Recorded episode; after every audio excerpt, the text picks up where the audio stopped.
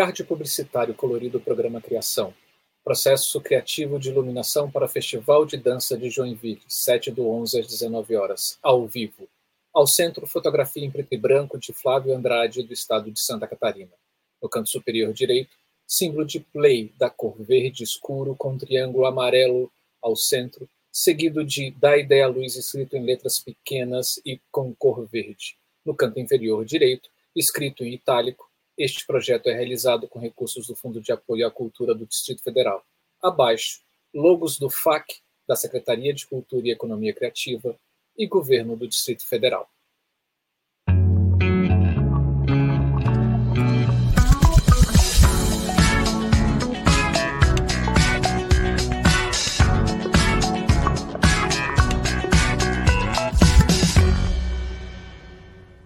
Este programa é realizado com recursos do Fundo de Apoio à Cultura do Distrito Federal, FAC, Secretaria de Cultura e Economia Criativa, GDF. Boa noite, pessoas. Bom dia, boa tarde, boa noite. Por enquanto, né? Como diz o pessoal do Medo e Delírio em Brasília. Mas é assim, o mundo tá meio doido. Então, por enquanto, Boa noite a vocês que estão ao vivo aqui conosco. E bom dia, boa tarde ou boa noite você que está ouvindo a gente ou assistindo a gente no gravado. E vocês perceberam que cada vez mais o Da Ideia Luz está inclusivo.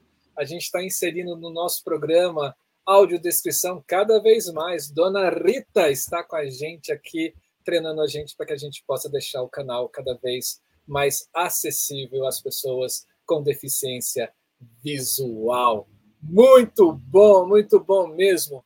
Você que não conhece esse canal, então seja bem-vindo. E eu vou dizer que esse é o canal, é o maior canal do Brasil de diálogos entre as áreas artísticas e técnicas e de criação artísticas da artes cênicas. Sejam muito bem-vindos e bem-vindas e bem-vindes. Eu sou Marcelo Augusto Sou um homem branco, tenho um rosto arredondado, uma barba grisalha rala. Estou usando um óculos, um óculos quadrado no rosto. Tenho um cabelo partido da esquerda para a direita, é, um cabelo castanho escuro, olhos também castanho escuros. Estou com uma blusa vermelha, cor de sangue. Estou no escritório da minha casa e atrás de mim tem algumas estantes suspensas com objetos que eu trago de viagens como recordação. É um prazer imenso abrir mais um Da Ideia Luz com vocês aqui. Ah, muito feliz e mais feliz ainda por estar do lado dessa pessoa linda, maravilhosa e queridíssima que está aqui comigo, dividindo essa tela. Hello, Marcelo. Boa noite, minha gente. Bom dia, boa tarde a vocês que estão aqui com a gente. Muito obrigada pela presença sempre, sempre, sempre. Meu nome é Camila Tiago. Tenho a pele branca, tenho cabelos castanhos escuros, eles estão presos com um coque para cima. Um lado do meu cabelo, um dos lados do meu cabelo é rapado. Eu estou usando um fone de ouvido estilo travessa preto. Eu uso uma camiseta azul claro. Estou sentada numa cadeira que é uma cor creme. Você consegue só ver o apoio de cabeça desta cadeira. Estou aqui no escritório da minha casa. Atrás de mim tem uma estante suspensa com alguns livros. Em um dos meus lados tem a logo do Da Ideia Luz bordada pela oficina Re é um prazer imenso estar com vocês para começarmos. Hoje está difícil. Tem dia que a gente. Né? Sabe Final aquele. semestre na UFO. aquele é, aquecimento vocal, gente, de. né? Acho que é bom eu começar a fazer para a boca ficar mais. Estamos aqui, minha gente, para começar mais um programa Criação. Sim, este programa Criação, a gente chama uma pessoa aqui para falar sobre algum processo de criação, seja em iluminação, figurino, visagismo, sonoplastia, Enfim, a gente agora expandiu, estamos falando sobre todas as áreas técnicas das artes cênicas e a gente chama uma pessoa convidada para falar como é que foi o processo, seja de um show, de um espetáculo de teatro, de dança, enfim, são várias, várias, várias e vários processos. E hoje a gente vai conversar com o Flávio Andrade e ele vai falar para a gente, olha que legal, sobre o processo criativo de iluminação para o Festival de Dança de Joinville. Esse festival que é o maior festival do Brasil. E já já a gente vai saber se é só do Brasil mesmo. Mas olha que bom, gente. Então fique com a gente até o final, porque tá imperdível essa conversa. E vou aproveitar para você, né, já é inscrito aqui no nosso canal, minha gente? Se não, se inscreva, por favor. Acione o sininho para vocês receberem as notificações. Deixe o joinha no vídeo. Compartilhe os vídeos, este vídeo e outros vídeos com o maior número de pessoas que vocês puderem. Isso ajuda muito a gente aqui do canal a continuar existindo. Quer saber um pouco mais sobre a nossa programação? É só seguir o Da Ideia Luz no Instagram e no Facebook. Se tem preferência por ouvir, a gente também está em todos os agregadores de podcast. Vai lá, procure Da Ideia Luz, assine o Da Ideia Luz no seu feed e curta todos os programas que estão lá esperando por você. É só escolher e apertar o play. E convidamos vocês também para entrar em nossas playlists no nosso YouTube. Tem mais de 250 vídeos lá esperando por vocês, com bate-papos maravilhosos sobre vários programas que a gente tem por aqui. Tem muito conteúdo de qualidade sobre os bastidores das artes cênicas esperando por você lá no nosso canal do YouTube.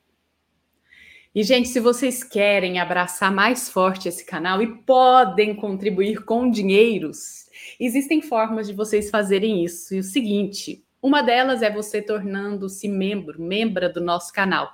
Vocês vão ver que aqui embaixo tem uma tagzinha falando assim: seja membro. É só você clicar lá, tem o passo a passo, é uma contribuição mensal, então tem esse jeito. Um outro jeito é através do super chat, que é um cifrão aqui na nossa conversa ao vivo. É só você clicar ali, passo a passo, contribuição. Para você que está assistindo no gravado, também tem o valeu o modo valeu. É só você clicar passo a passo contribuição. Se vocês quiserem e puderem contribuir de uma forma totalmente direta, nós temos também o nosso Pix, que é o nosso e-mail, da ideialuz@gmail.com. Eu já quero aqui deixar o agradecimento imenso a todas as pessoas que já contribuíram, as pessoas que continuam contribuindo e quem vai contribuir. Muitíssimo obrigada, gente. Saibam que todo o valor que a gente consegue, ele é revertido para melhorias e sustentabilidade do canal, porque hoje Marcelo e eu já sabemos que existem algumas alguns dinheiros aí para o canal existir, né? Então, muitíssimo obrigada, vocês colaboram muito para essa existência e continuidade do canal. E nessa temporada que a gente tem o apoio do Fundo de Apoio de Arte, não, Fundo de Apoio à Cultura aqui do Distrito Federal. A gente está aqui dividindo essa tela também, mas não ao vivo para vocês, porque ele está nos bastidores. A gente tem que agradecer ele sempre aqui conosco. Eduardo Buiati é o nosso querido. Qual é? Como é que daria o nome para? Né? Seria o nosso streamer, a pessoa que está fazendo é. todas as partes técnicas aqui da nossa, do nosso programa. Edu, muitíssimo obrigado. Valeu. Né? Obrigada, Edu. Uhul! Lembramos, lembramos! a gente sempre chega no final e assim: eita, a gente esqueceu de agradecer o Edu. Mas o Edu está aqui com a gente. Vocês não estão vendo, ele está nos bastidores. Vamos parar de enrolação, porque agora chegou a hora da gente acender as luzes da coxia e colocar um profissional dos bastidores na cena. E nós vamos chamar para cá Flávio Andrade. Ele é paulista e mora em Joinville desde o ano de 2008 atua nas funções dos bastidores do espetáculo desde 1995. Camila ainda usava fraldas nessa época, quando assumiu a responsabilidade técnica do Teatro Maria de la Costa, de São Paulo. Nessa sua trajetória profissional, atuou ao lado de grandes artistas. Realiza oficinas de iluminação desde 2010 para o Sesc Nacional, Funarte e palestras pelo Brasil afora. Em Joinville, adorei, adoro Joinville, esse nome, essa brincadeira, né? Joinville, né? É, desde 2008, é técnico do Galpão de Teatro Ajote e atua como iluminador para 14 grupos de teatro. Em maio de 2017, assume a coordenação de um dos principais festivais de dança do Brasil, que é o Festival de Dança de Joinville, né? a cidade que você curte. Né? Chega para cá, Flávio Andrade. Seja bem-vindo ao nosso canal da Ideia Luz. É uma honra tê-lo por aqui. Muitíssimo obrigado. Uma honra mais uma vez estar aqui com vocês. É a segunda já, né? Sim. É a segunda sim. vez. Sim, sim, sim. Meu nome é Flávio Andrade. É, eu estou com uma camiseta preta, escrito em Joinville tem teatro. É, eu sou negro, a pele. Meu cabelo é curtinho, bem grisalho, quase quase todo branco já. Eu tenho 1,70m e atrás de mim tem um guarda-roupa bem antigo, onde em cima dele tem uma bateria que me acompanha desde o início da minha carreira como iluminador, que antes de ser iluminador era músico. Então eu tive que escolher essa a carreira que eu ia tomar e eu escolhi o teatro. Uhul, Flávio. Uau, muito bom. Ô, gente, para quem não sabe, Flávio já esteve aqui com a gente no programa de férias, falando sobre essa profissão, como é o trabalho com a iluminação no estado de Santa Catarina. Então, segunda vez, sim, sim muito, muito obrigada, viu, Flávio, por você aceitar estar aqui com a gente. Eu que agradeço. E, gente, seguinte, o Flávio vai falar deste projeto. Ah, meu Deus, perdi aqui. O Festival de Dança de Joinville, ele é, re... ele é idealizado e realizado por Pedro Bianco, é, presidente da Dançar Marketing, em conjunto com o senhor Carlos Tafur. É assim que diz? Uhum. E dona Albertina, Casa de Cultura de Joinville. O festival teve a sua primeira edição em julho de 1983. Eu nem era nascida, olha isso. No Teatro da Sociedade Harmonia Lira, com um pequeno corpo de jurados e alguns poucos grupos participantes, acolhidos em casas de família da cidade. Olha que legal. Festival de Dança de Joinville é considerado o maior do mundo, minha gente, pelo Guinness Book, por conta do número de participantes que já chegou a 13 mil. Uau! Não sabia, não sabia disso. A diretoria do festival é com a Eli Diniz e Adriana Pai, Paião Ravache. Conselho administrativo. Então, gente, tem um conselho administrativo e um conselho fiscal. Toda essa descrição está aqui, é, aliás, todas essas pessoas que fazem parte desses conselhos estão descritas aqui na descrição do vídeo. Então, dá uma olhadinha lá. Para a gente não se alongar muito aqui, eu vou já diretamente para a equipe de iluminação, que é Diego Rocha, ele é o programador Operação de Luz, Paulo Cardoso, logística e iluminador, Solange de Carvalho, logística e técnica de iluminação, Wolf programador operador de luz, Sérgio Michaluzzi, que é logista técnica de som. E você, Flávio? Coordenação técnica. Iluminador técnico. É, esse, esse, contato com o Festival de Dança e essas pessoas que a gente, for, que a gente citou foram as pessoas que é, lançaram o festival, principalmente a dona Albertina Tuman. E hoje, hoje ela não faz parte mais da, da, do festival, mas é uma pessoa de grande importância na cultura aqui em Joinville. Então, esse contato com o festival eu tive em 2000, meados de 2009, 2010, assim que eu cheguei aqui. Então, esse, eu já comecei a trabalhar no festival logo que eu cheguei em Joinville, assim. Eles precisam sempre muito de técnico aqui. Se perguntou, já tem vaga para você trabalhar aqui, ou como estagiário, ou como técnico mesmo. É, é, eles, eles precisam de muito, é muita demanda, é muitos palcos, é muita gente, é muita luz, é muito som. É, é, a cidade inteira é tomada por pelo festival em julho, que é as férias, né? E vem gente do Brasil inteiro e do mundo inteiro para cá. Uau. Então, esse contato com o festival foi. Eu, eu cheguei aqui, tinha um palco que eu fazia que era só de dança contemporânea, grupos que vinham de, de do Brasil e de fora. E aí o pessoal falou: a gente já te conhece lá de São Paulo, então a gente vai te dar um cargo um pouquinho. Você consegue segurar a onda de pegar os mapas do pessoal e, e destrinchar isso, montar, a gente dá uma equipe, dá os equipamentos, o um maior mapa, e você consegue fazer essa coordenação lá do, do, do teatro, que aqui a gente chama de Jorge Machado? Eu falei, não, vamos embora. Eu não sabia, não tinha ideia do que, que era. E aí a proporção, quando eu cheguei lá, é inacreditável, assim.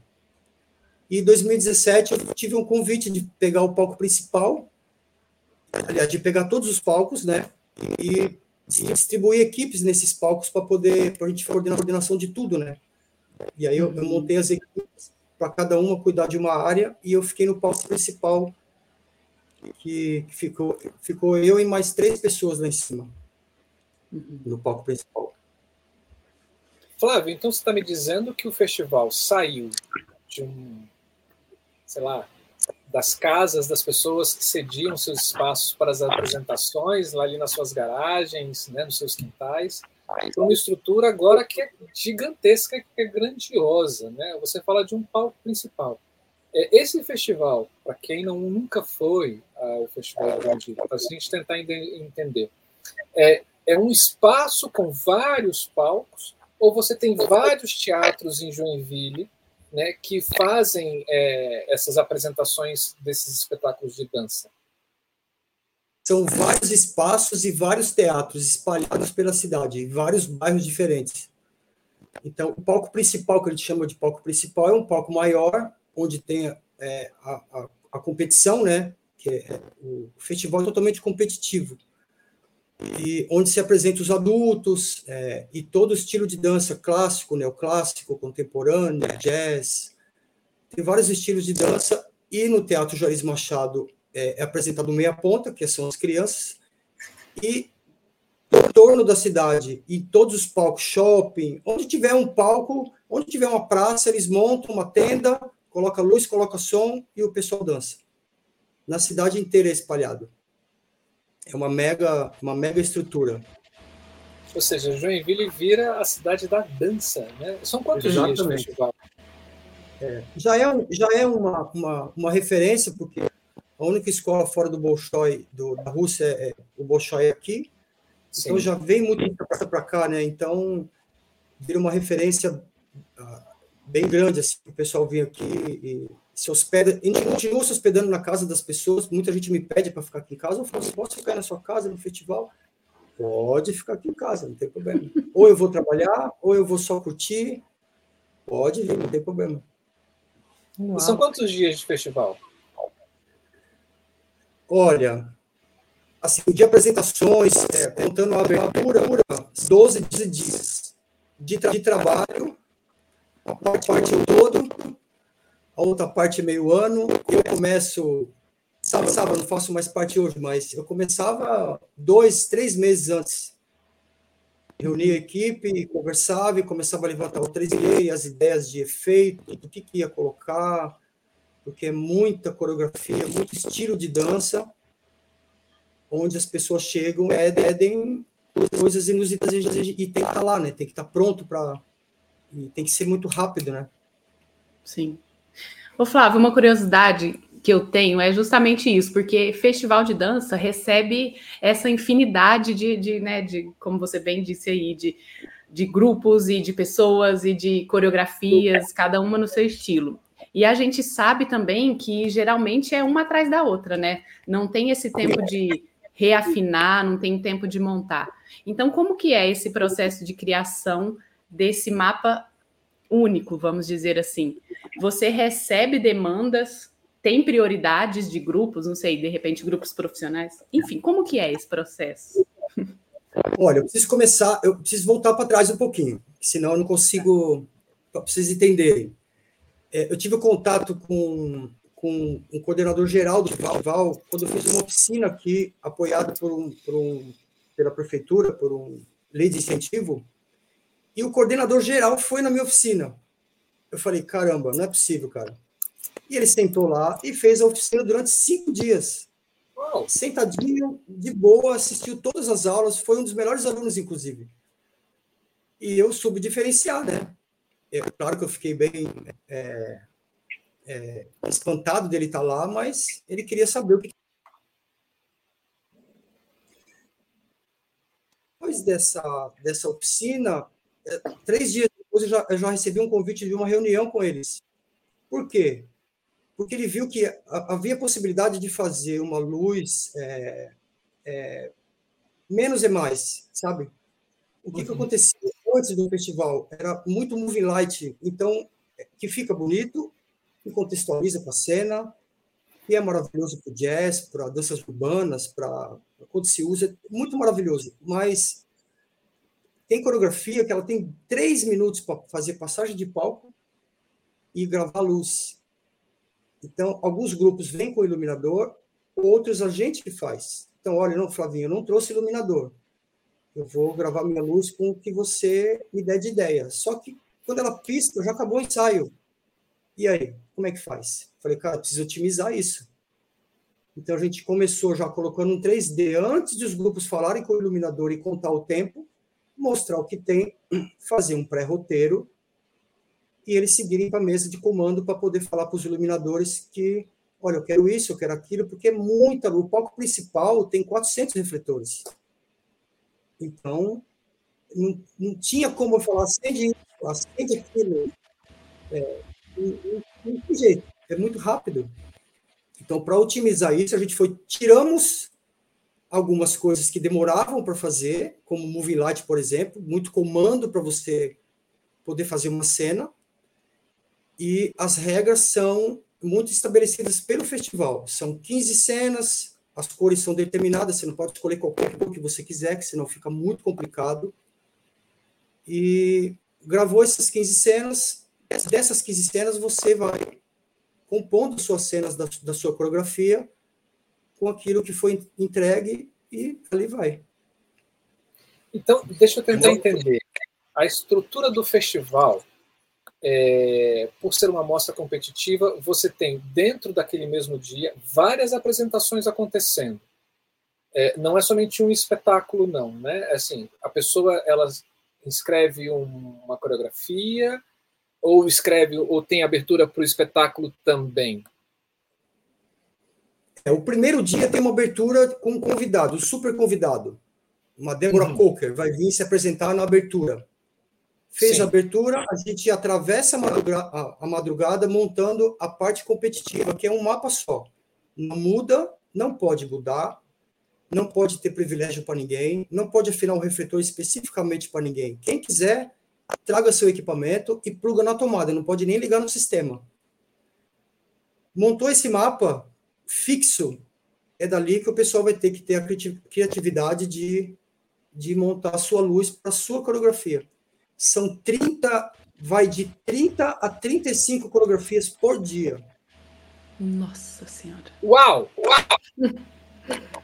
Multiplicado por 15, a gente está falando de mil. Calma, agora eu quero, quero fazer essa conta. 30 por 15. 450 coreografias? Uhum. É muita coisa. A gente já tentou enumerar as cenas também.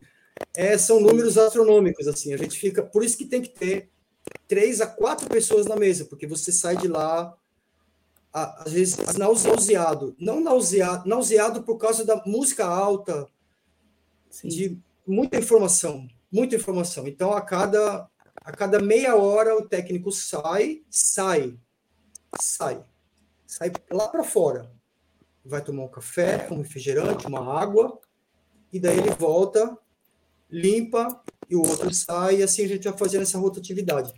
Já aconteceu algumas vezes de um técnico amigo nosso é, fazer sozinho. Uhum. Mas é muita loucura. O Tinho fazia sozinho, é, é uma loucura. É impossível. Eu acho. Ele fazia, fazia muito bem, mas tem que ter um intervalo, tem que ter uma parada a gente procura otimizar justamente por isso, porque às vezes, os, quando faz sozinho, os ensaios terminam 5 e meia da tarde, começando às 7 horas da manhã. Começa às 7 e meia da manhã e vai até umas 5 horas da tarde, 6, 6 e pouco abre a casa. Imagina a cabeça do cara como é que fica. Nossa. Uma loucura. Uhum. Então, eu comprei, comprimi isso e a gente terminava os ensaios três e meia, três horas para a gente poder ir descansar. À noite a gente está inteiraço e super feliz para fazer para fazer o, a primeira noite ou a segunda. Na, na quarta, na terceira, quarta noite já estava bem mais tranquilo, mas as primeiras noites de, de competição é, é, é uma loucura. O Flávio, como você bem disse, não é, não são todos os grupos que têm essa pessoa, né, que faz a operação de luz. E muitos, não. vocês veem esse ensaio uma vez e já e opera. Não, não, a gente nem chega nem ver o ensaio. E a gente não, e não, você não pode ver vídeo deles, de como que é a coreografia. Porque é uma fila que se forma de coreógrafos, e eles vão passando, porque é, cada, cada tempo de coreografia ela é triplicada, ou duplicada, não, não me lembro, pelo tempo de ensaio. Se a coreografia ela tem três minutos, ela vai ter seis ou nove de ensaio. Se é um neoclássico, que tem às vezes 15 minutos, é tranquilo, só que a luz do neoclássico ela não é simples de fazer, mas ela tem menos cenas do que um jazz, por exemplo. Uhum. E as urbanas, que é super curtinha, e existem muita luz, muita cena porque foco, efeito, é. Então, quando a, o coreógrafo não tem iluminador, a gente está lá pronto para isso. E quando eles trazem o iluminador eles da companhia, ele já assistiu o ensaio, ele já treinou, ele já pediu para a gente alguma informação sobre iluminação, o que, que tem, o que, que não tem, ele vai lá, fica sentado espiando para ver. Ele chega na mesa já, tudo, tudo que ele quer, ele já sabe. Então, ele já sai navegando, às vezes a gente deixa ele na mesa, se ele sabe mexer na mesa, a gente deixa ele à vontade. Uhum.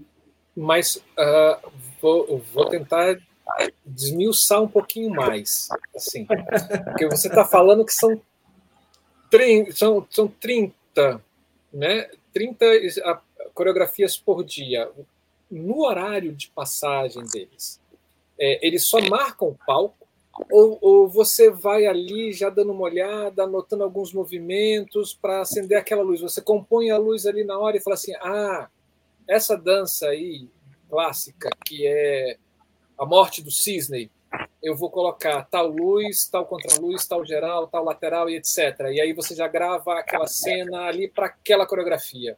É assim que funciona?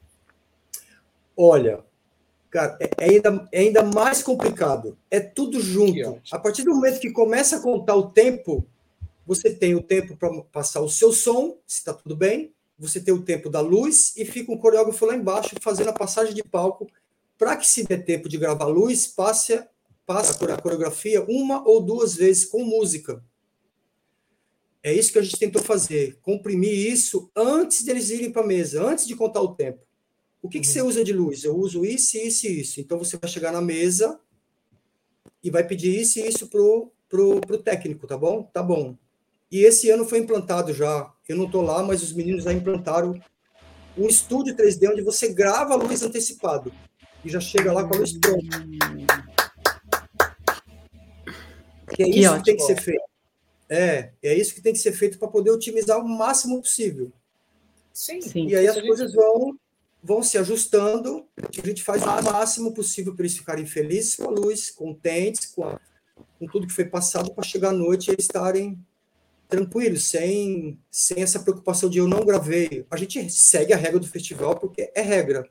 Uhum. A gente não deixa ninguém sair de lá, cara, eu não gravei minha luz, o que, que eu faço? Cara, a gente vai dar um jeito. No intervalo a gente dá um jeito, a gente senta de novo aqui. Eu procuro não fazer muita correção, porque se eu for fazer um exemplo, se eu tivesse que fazer umas 20 correções, não daria nem tempo de abrir a casa para poder começar os espetáculos, mas a gente faz o possível. Sim. E tem também, você está falando que é o coreógrafo muitas vezes, né? E é. aí, durante a apresentação, quem narra isso é o coreógrafo? Ele fica ali. Sim, sim. Sim, durante a apresentação, ficam muito perto de gente, gente aqui, colado no ouvido do iluminador, dizendo, fazendo contagem, 5, 6, 7, 8. 4, 3, 2, 1, agora vai, agora põe, agora tira, tira devagar, coloca tudo no pé do ouvido aqui. É, eu estava fazendo uma, eu tava fazendo uma uhum. conta aqui, minha, minha cabeça pensa assim de uma forma um pouco cartesiana às vezes. Marcelo não está acreditando. Eu não estou acreditando, não, gente. Assim, porque assim, ó, eu acabei de sair de um festival chamado Um Quarto de Cena, que também é mais ou menos isso, mas é um festival pequeno, onde a gente tem quatro cenas por dia, né? No festival que também é competitivo. São cenas curtas, quatro cenas por dia. Você, eu tinha, eu começava a trabalhar com, com as cenas às duas da tarde para as oito da noite a gente está apresentando. E a gente às vezes chegava lá, tinha uma hora de folga. E eu dava um... Eu, eu fiz umas contas aqui, Flávio. Se cada cena tiver de ensaio 15 minutos, isso dá 7 horas e 50 minutos de passagem. Estou falando 15 Sim. minutos de ensaio. É, às vezes dá muito menos, né? Às vezes dá muito menos. É, danças, em dia de danças urbanas e sapateado ou jazz, é, as, danças, as danças urbanas é um, uma, uma, coreografia muito curta, às vezes tem dois minutos e meio de ensaio. É o tempo não. de passar. Não, cinco minutos, perdão. É, é o tempo de passar música, a, a luz grava muito rápido e acabou o seu tempo. Tem que sair da cabine.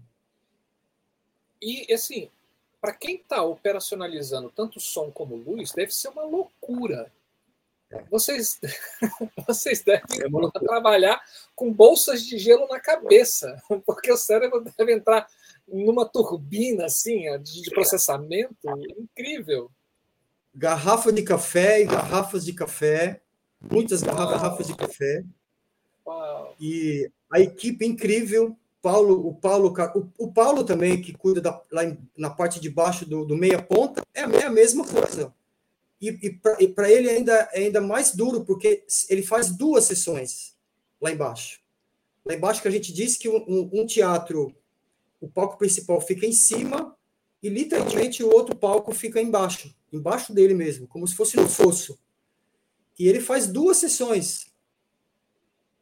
Então, e ele, ele, e ele faz lá embaixo com uma volite ainda, porque a gente precisa de muito fader, muita, muito manual para poder fazer muitas coisas na hora. A gente uhum. usou a MA, a, a mesa GMA, tudo bem. No, no, primeiro ano eu usei a Ion, a ETC Ion, que eu sou muito fã, porque há bastante, bastante fader, né? E, e, das coisas que você quer fazer na hora, tudo bem que a MA você tem a tela touch, você puxa ali e aperta, mas é muito rápido. Você tem que estar com a mão no fader para poder colocar uma luz quando, quando tem alguma coisa que não foi gravada. Você tem que estar com a mão lá. Se o cara fala, não, coloca o corredor azul, o quinto corredor em azul, até você olhar para a tela, chamar o layout, passar o dedo, dar full e colocar o azul, acabou, já era. Exatamente. oh. oh esse barulhinho. Então a equipe, a equipe é fundamental que esteja totalmente sincronizada. É, o Diego, que é, que é de São Paulo, um cara super comprometido. O Diego Rocha. O Wolf, que é de uma cidade aqui vizinha, também super comprometido. O que, que o Diego é, faz na equipe? O Diego, o Diego é um, é um, é um nossa, o Diego, cara, como é que eu vou falar do Diego? O Diego é tudo de bom nessa vida para nós, assim. ele é programador, ele é iluminador, ele é designer. Ele... É, no festival, qual é a função dele? Ele, ele, ele, ele é programador e operador de luz. Uhum. Massa. Qual é a outra pessoa que é. você ia falar? O Wolf também, ele é programador e operador de luz. Tudo a Solange isso também é iluminador. No mesmo palco. Tudo isso no mesmo palco. Ah, então quer dizer que você tem duas equipes ali trabalhando, né? É, é, Sim. É, programação e. Sim, são, são três pessoas que ficam lá em cima. A Solange cuidava da logística para gente, uhum. pendrive, busca uma coisa, busca precisa de ela toda a parte de logística. Lá embaixo ficava o Paulo, o Mike e mais o pessoal de cenário para cuidar de cenário. O Paulo e o Mike também é da equipe de luz também da equipe de luz. também. Eles, faziam, eles estão ali prontos para quê? Eles, estão, eles fazem o palco meia ponta, que é balé, é, é, todos os estilos de dança, mas é para criança. Uhum. Só as crianças que, der, que, que são, lá, são lá embaixo, na parte de ah, baixo. quando do... você fala embaixo, no palco é tá abaixo do palco principal. Ah, tá. Abaixo do palco, isso, no, no Teatro Joris Machado. Entendi. Entendi. Flávio, e... o que. Hum, pode falar, Marcelo. Eu já ia Não, é, é, eu tô entrando em parafuso, gente. Eu já tô cansado, assim. Eu já tô. Eu, eu, tô, eu tô entrando em desespero com, com, com tanta coisa acontecendo. Tem técnicos, é, ficam técnicos de luz, de prontidão, para que caso aconteça alguma coisa com a luz ali, no momento de ensaio, eles estejam prontos para, sei lá, trocar de refletor, reafinar ou alguma coisa assim. Você sabe, né? Que o pessoal está dançando, eles chutam refletores, hum. às vezes pode queimar um, uma lâmpada, e tem gente ali. Sim, tem. A, a nossa equipe é uma, é uma equipe de, de, iluminadores e programadores e, e operação de luz. A equipe que loca o equipamento do festival é essa equipe que dá esse suporte para nós. Uhum. Entre outros suportes que eles dão. Eles ficam lá no palco, são seis pessoas que ficam lá, uma cuida do sistema, né, todo o sistema, porque a gente usa o sistema de. A gente usa é, cabo de rede para fazer a luz, a gente não usa, usa Artnet, né, para ficar mais seguro. Sim. E e fica uma galera tomando conta ali, desafinou um refletor, é, queimou uma lâmpada, vamos descer vara. Isso não é trocado na hora. Durante o ensaio não tem o que fazer, só, só solicitação. Quando dá um intervalo, a gente mexe em tudo que tem para mexer, troca de líquido, é, e aí eles também vão mexer em cenários e tudo mais. É, uhum. existe uma equipe grande lá no palco, bem grande. Uhum. E você falou, né, que você já trabalhou com a MA, com a Ion. No último ano, você trabalhou com qual mesa? Com a MA. Com a, com MA. Existe alguma alguma dessas mesas que você acha que para a demanda do festival especificamente ela atende melhor? É, é, assim, a Ion eu gostei muito de trabalhar por conta dos faders, de você fazer, fazer além das gravações, você fazer tudo ao vivo depois, algumas coisas ao vivo, né? A MA, ela, ela possibilita isso, ela tem menos fader, mas ela é, é como a galera toda está usando, os iluminadores que vinham para cá, estão mais familiarizados com ela. Então, isso para facilitar para eles também, a gente optou em trocar pela MA, que é uma, é uma tendência já, e já faz tempo que é tendência, né? É isso não é de agora. É que eu sou fã da Ion. Então, na hora de escolher, eu não pensei duas vezes. Uhum. Eu estava muito acostumado a trabalhar com ela. Sim. Mas a gente se deparou, a gente se deparou com a dificuldade de locar essa mesa, porque a empresa que a gente fez a locação, a empresa que loca equipamento para o festival, ela estava sublocando. Então a gente estava muito preocupado em não ter um backup dessa Sim. mesa. Sim. Então, a gente já a MA tem backup. Se abre um notebook, uhum. coloca qualquer software, vai numa farmácia e fala, eu quero uma MA. Eles te vendem na hora. Chinesa, né? Chegou um técnico, só abrindo um parede. É, abrindo um parede, assim, eu, eu, fui fazer ah. um trabalho e aí chegou um técnico assim, aí eu falei assim, uai, de quem é essa MA? Aí ele, é minha. Aí eu olhei para ele assim, falei assim, caracos, bicho, de onde é que ele tirou 80 paus, 80 mil para comprar porra, é uma MA com os faders, né? Com a parte do fader, uhum. assim. Ah. Uhum. Aí eu falei assim, caralho, o cara tirou 80 mil, rapaz. Aí eu falei assim, bicho, você tá bonado, cara, eu não vou conseguir mais pagar, não. Você tá cobrando muito caro, você vai me cobrar caro.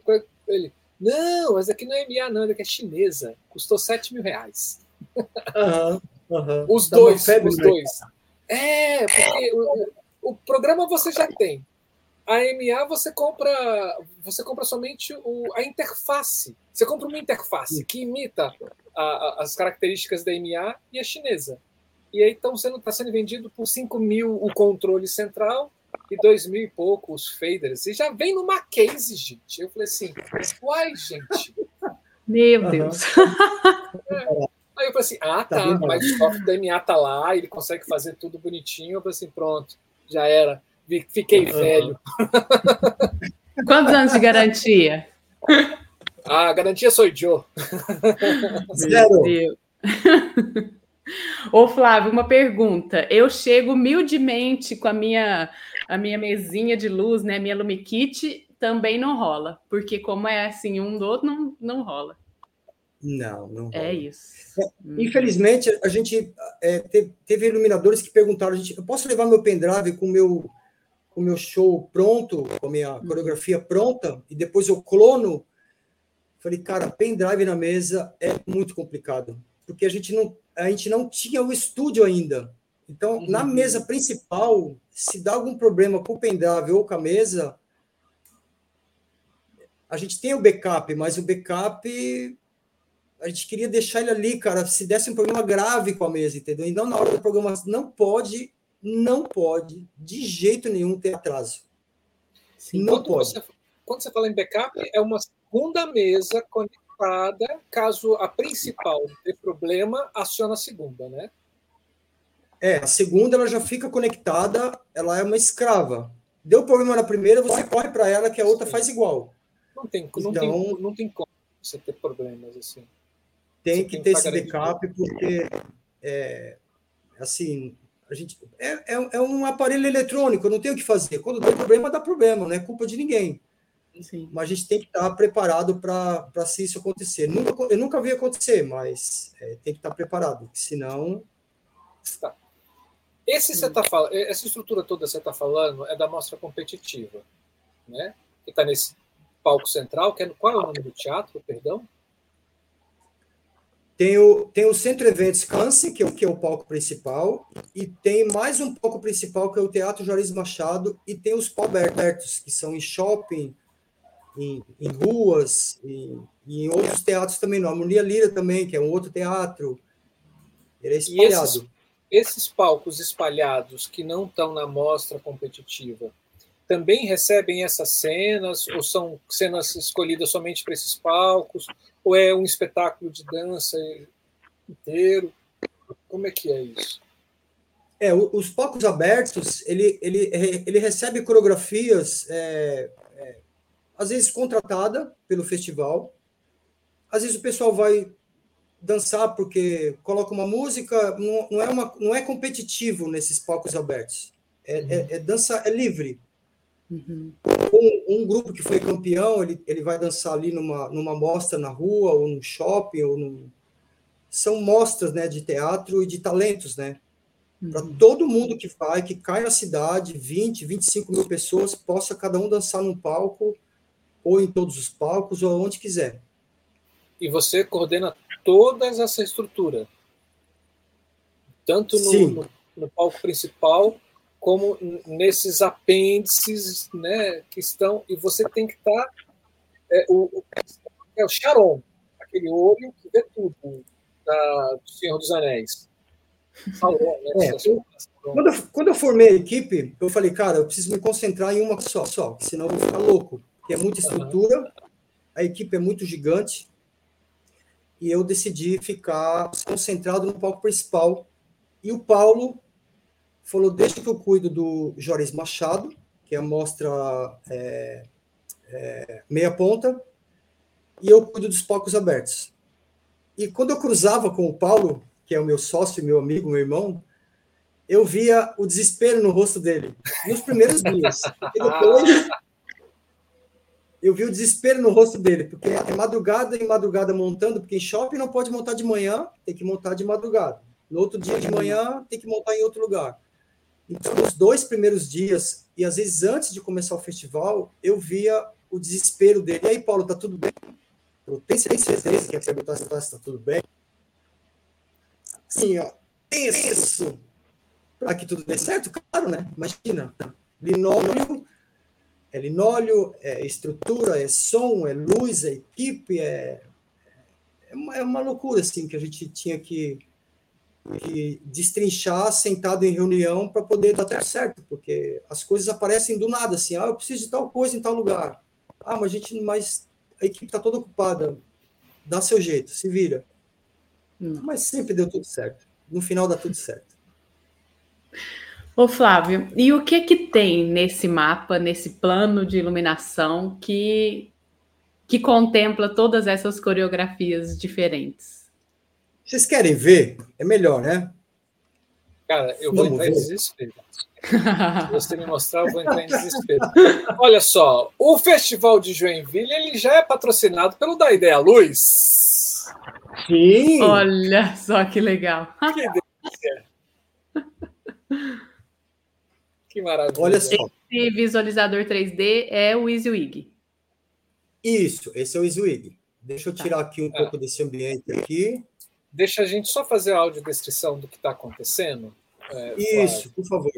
Olha só, vocês que estão ouvindo o canal da Ideia Luz, é, o Flávio colocou na tela agora um- uma tela de um programa chamado WYSIWYG, que ele é um programa que você consegue criar coisas dentro do computador em três dimensões, onde você pode ter a luz e o espaço muito próximo do que acontece. Então, é, um- é uma tela, ela é dividida na parte superior com muitas ferramentas, né, que você pode acessar para você fazer esse 3D.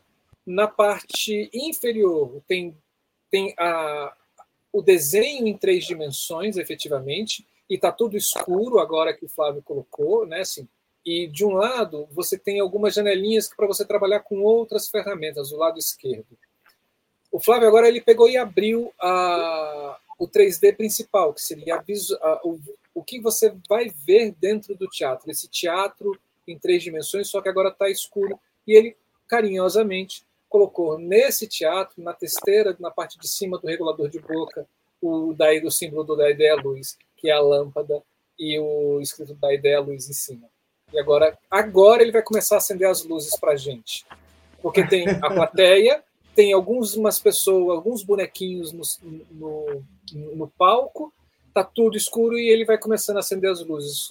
A luz azul de cima, luz é, sem cores né, nas laterais, né, vindo do chão. Hum. Uau! Uau! É, aqui eu posso.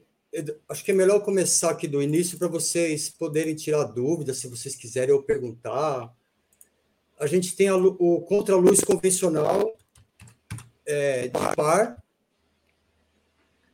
Então, Uhum. são, são quatro linhas de contra-luz, com Aham. oito pares cada uma, Em cada Oito vara, pares. né? em cada vara, exatamente. E quando você fala par, é lâmpada par mesmo. Lâmpada par mesmo. Amém. Que delícia! Amém. Amém. É. A gente tem os cruzados, que a gente, chama- os cruzados, né, de, de par 64 também. Uhum. Esses vindo nas laterais superiores, né? Cada laterais um pe- superiores. pegando, cruzando o palco efetivamente com seus fachos de luzes, né? Isso, isso. Para fazer os corredores. Eu vou acender um só aqui para você ter uma. Tá. E qual é a dimensão desse palco, Flávio? Olha, de boca, se eu não me engano, ele deve ter uns 18 de boca, Nossa. por mais uns, uns 15 metros de fundo. É muito grande. Muito grande. Então aqui a gente dividiu, ó, a gente dividiu esse- esses corredores para sempre pegar o bailarino saindo da coxia. Então aqui está dividido é, ou com o corredor inteiro ou ele ele picado, né? Aqui pega Sim. mais um pouquinho, se for dois bailarinos e aqui completa o corredor. Sim. Essa, essa, essas luzes laterais superiores elas vão, vão enchendo de corredores o palco todo, né? Isso. Esse mapa legal. Esse, esse mapa é, é, é, que a gente chama, esse mapa, esse, esse grosso do balé que a gente chama de é, esses contraluz, é, os corredores, é, essa divisão certinha, eu tive uma referência de um iluminador que era antes, que fazia o festival de dança antes. Esse mapa eu pedi para ele por conta de divisão de vara e simetria por conta do balé, balé clássico e neoclássico. Uhum. Tem que ter uma luz muito, muito limpa Então, é o Edinho. Esse mapa, é, esse, o, o, grosso do balé, o, que essa referência que a gente monta sempre, é sempre montado isso. Além disso, é, são efeitos. Uhum. Essa referência é do Edinho. Uhum. O Edinho, o grande iluminador, que fez essas divisões de palco. É, é fantástico o Edinho. Agora tem o chão. É, torre LED, aqui, ó. Que já são as laterais nas, na, nas torres, né? Nas torres, exatamente. Uhum. Aí nessas torres ainda a gente tem o LED também. Uhum. Que aí você está acendendo o LED na cor azul. Um, dois, três, quatro, cinco, seis coxilhas, é isso? Aham. Uhum. Uau!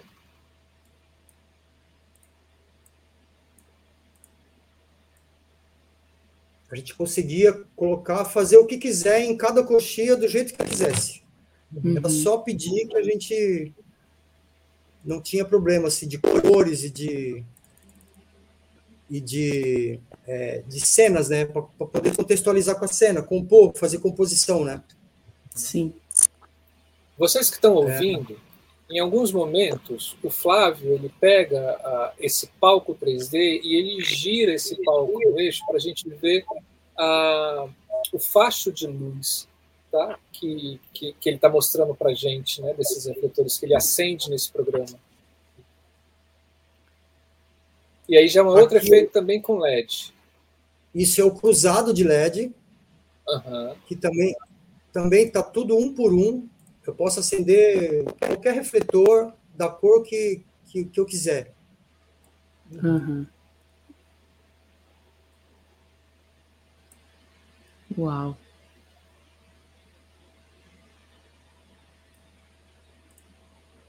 Cruzado de LED.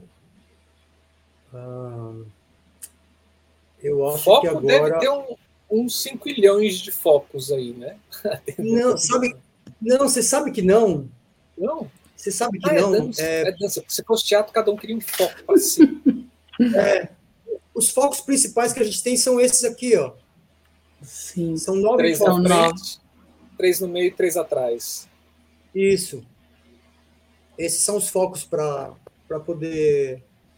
É, eles pedem muito, né? Agora não tanto, mas eles pedem muito. Antigamente eles pediam muito foco, principalmente quando era solo, uhum. algum solo. Ah, deixa eu ver aqui, eu, eu acho que só. Geral, olha, geral a gente quase não usa. É bem difícil a gente usar geral. Uhum. Ela está distribuída aí em azul, âmbar e branco. E com lâmpada par. Com lâmpada par. Muita lâmpada par. Muita. um, dois. Um. É bastante Nossa. lâmpada. Sim. E aí agora a gente, a gente, a inovação de cada ano é a gente fazer esse tipo de é, os efeitos, né? O que, que, a gente, o que, que a gente vai substituir é, os moving lights por efeito? Uhum. É aí que a gente senta é aí que a gente senta e começa a conversar sobre isso, né? De colocar efeito. Está mostrando para gente é, alguns pares fazendo é, uns. Desculpe. Saúde. Obrigado. Saúde. É, você fazendo alguns efeitos de leque, né? São fachos fazendo um leque, um palco. Isso. E gobos e Gobos. Deixa eu deixar só o leque aqui para vocês verem o leque.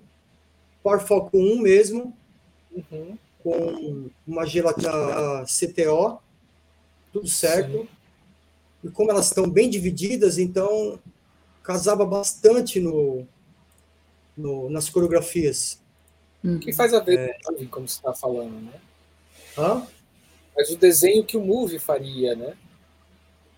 É, exatamente. A gente, a gente procurou fazer vários tipos de desenho e, e abrir possibilidades de, de compor as cenas dos, dos iluminadores, né? Para uhum. poder casar com, com o que eles queriam. Abrir possibilidades, várias. Uhum. Então, a gente fracionou bastante essa luz, o máximo que a gente pôde, para poder é, compor cena, né? Uhum. Sim. Ah, tem o ciclorama, esqueci, perdão. O ciclorama para quando tem para quando tem cenário. As pessoas podiam levar seus cenários também? Sim, sim, o cenário pode. Para pendurar em vara, sim. Pode sim. Que aí é o esquema de subir e descer, já fica lá. Já fica. É, já, eles montam na madrugada, sobe tudo que pode, amarra tudo junto que pode, na sequência da, da, da apresentação. E durante a apresentação só sobe e desce de vara, desamarra, amarra isso, desamarra aquilo e, e vai. Nossa, Sendo técnico, são heróis. Mas apresentou, desceu, desamarrou o primeiro cenário, recolhe, próxima cena. E próximo, enquanto. É, às vezes tem uma, uma paradinha ali de três minutos, no máximo quatro, enquanto isso vai tendo uma locução, um comercial no telão. Uhum. E aí já, o locutor já entra com a próxima coreografia. Perfeito. O contraluz de LED, que eu acho que eu já mostrei, é muito LED. Uhum. É muito LED, meu Deus. E aqui eu vou mostrar os efeitos agora que a gente Sim. já comecei, né? Aqui tem os elipsos de chão, bem rasteiro. Uhum. Olha. Adoro. Sim. Com gobo também. Tem no chão com gobo? No chão gobo. Isso mesmo, mesmo. Uau. É. É feito bom. É, esse ano que a gente fez esse aqui foi 2021. A gente fez essa parede de, de refletores. Uhum. É, e colocamos para poder ter a possibilidade de fazer cena também. Sim. Uhum. Que aí já são refletores que já estão uhum. é, em torres, no fundo do palco, pendurados, uhum. e aí você só desce é, é você desce a vara, né, que tem essas, esses refletores, uhum. e eles já estão prontos para serem usados. Isso. Isso foi uma coisa que a gente colocou no, no festival que, para a composição de cena, para as coreografias, ficou bem legal.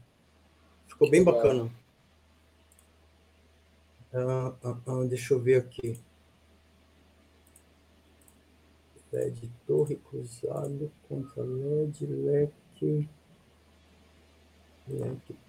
Cobras. Esse aqui. Esse é no, no rosto da plateia. Que já está hum. mais embaixo, né? É. E, isso aqui, os iluminadores reclamavam muito que queria fazer alguns ataques de final de cena e não tinha nada. Então ele falou, aí a gente colocou virado para o rosto da plateia mesmo. Sim, Sim. adoro. Ele, elipsoidal é, 36 graus, uhum. um globo é, abstrato. Sim. Sem gelatina nenhuma, sem filtro. Ótimo. É isso. E aí, uma pergunta, assim. É, agora vocês, uh, uh, vocês têm esse programa 3D, né? E aí os grupos sentam com vocês num localzinho com o computador, você ou com a mesa, não sei qual o visualizador que você hoje em dia estão usando. Ali eles podem compor a cena enquanto luz grava e aí isso já está num programa do show que vocês vão executar na hora da apresentação. É, não, é. Sim, eles, eles são, assim, pelo menos o ano que, que estava no festival com a, com a, equipe, a gente, a gente sentiu a necessidade de otimizar essas gravações. Eu coloquei uma televisão de 50 polegadas antes de entrar na cabine, logo na entradinha da cabine, da House Mix, né? Uhum. Ali na televisão eu tinha o meu, o meu computador conectado com esse programa, exatamente esse daqui que eu estou mostrando para vocês. Ah, sim. E aí eu mostrava para eles, olha, tem isso, tem isso, tem é, é, esse tipo de efeito, porque o resto, como eles são todos profissionais, é, eles, já, eles já conhecem, eles já sabem que tem corredor, que tem cruzado, que tem contra de LED, eles queriam ver mais as possibilidades, o que, que, que dava para poder acender, por exemplo, eu quero acender só o lado esquerdo do palco, a frente uhum. e o lado esquerdo. É, com LED ou com par, dá para fazer? Dá para fazer. Ao, ao, invés de acender simplesmente um foco. É, eu quero acender o centro do palco em LED é, azul, um exemplo. Uhum. Dá para fazer? Dá para fazer. E aí assim a gente ia compondo, fazendo, e aí a gente gravava. Gravou as cenas, acabou as 15 cenas, é isso, é isso, beleza. E a gente marcava o nome da coreografia dentro do, da, da, da MA. À noite era só clicar no botão da coreografia e os faders já estavam prontinhos para ele operar ou a gente operar. Perfeito. Perfeito. Gente, está rolando o 3D.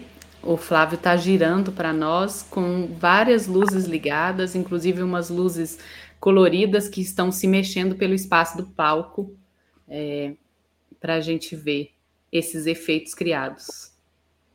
Muito bom. Muito bom. É muito bom ver como a tecnologia ela consegue de fato auxiliar a gente, né? Porque a possibilidade da existência desse 3D faz isso, né? De ter esse estúdio e gravar sem necessariamente ter o palco, porque uma coisa muito complicada para nós que trabalhamos com essa profissão de iluminação é justamente isso, ter tempo e espaço para poder trabalhar. E aí, quando a gente faz isso no 3D, essa simulação, por mais que seja uma simulação, ela colabora demais para esse estudo, né? Para a gente saber o que, que vai fazer e, e, quais são esses tempos de entrada e saída das luzes. Muito legal. Olha, tem uma coisa, tem uma coisa muito curiosa, que eu, eu trabalhava no Teatro Maria de la Costa, eu entrei como eletricista lá, e uma vez o Paulo César Medeiros foi no teatro, ele estava concebendo uma luz lá, e ele chegou com um notebook, que já era naquela época uma novidade para nós. E ele abriu o Word para fazer um mapa. E com aquilo eu já fiquei enlouquecido. Por quê? Porque a gente fazia os mapas com régua. E eram réguas importadas. No Brasil não tinha essas réguas. Ou a gente ganhava de um grande amigo, ou você fazia ali no, no papel que era é o que a gente fazia. Quando Paulo Medeiros chegou e começou a desenhar dentro do Word o mapa, o mapa de luz dele, ali eu já fiquei enlouquecido já. Falei, cara, eu preciso aprender mais com esses caras, porque eu comecei já com grande com grandes iluminadores, né? Eu tive essa sorte, né? E quando eu vim de, jo de São Paulo para Joinville, porque eu queria uma coisa, eu queria criar, ter as minhas concepções, me encontrar na luz, e fomentar mais a luz e ensinar mais o que eu, o que eu venho aprendendo nesse tempo de carreira, fomentar mais mulheres na luz também. Foi aí que eu, que eu me deparo com essas tecnologias e hoje eu sou muito fã. Não perco a minha essência de jeito nenhum, luto para que ela, ela continue. Nossos velhos PCs, pares, a gente luta para que eles sobrevivam o máximo possível.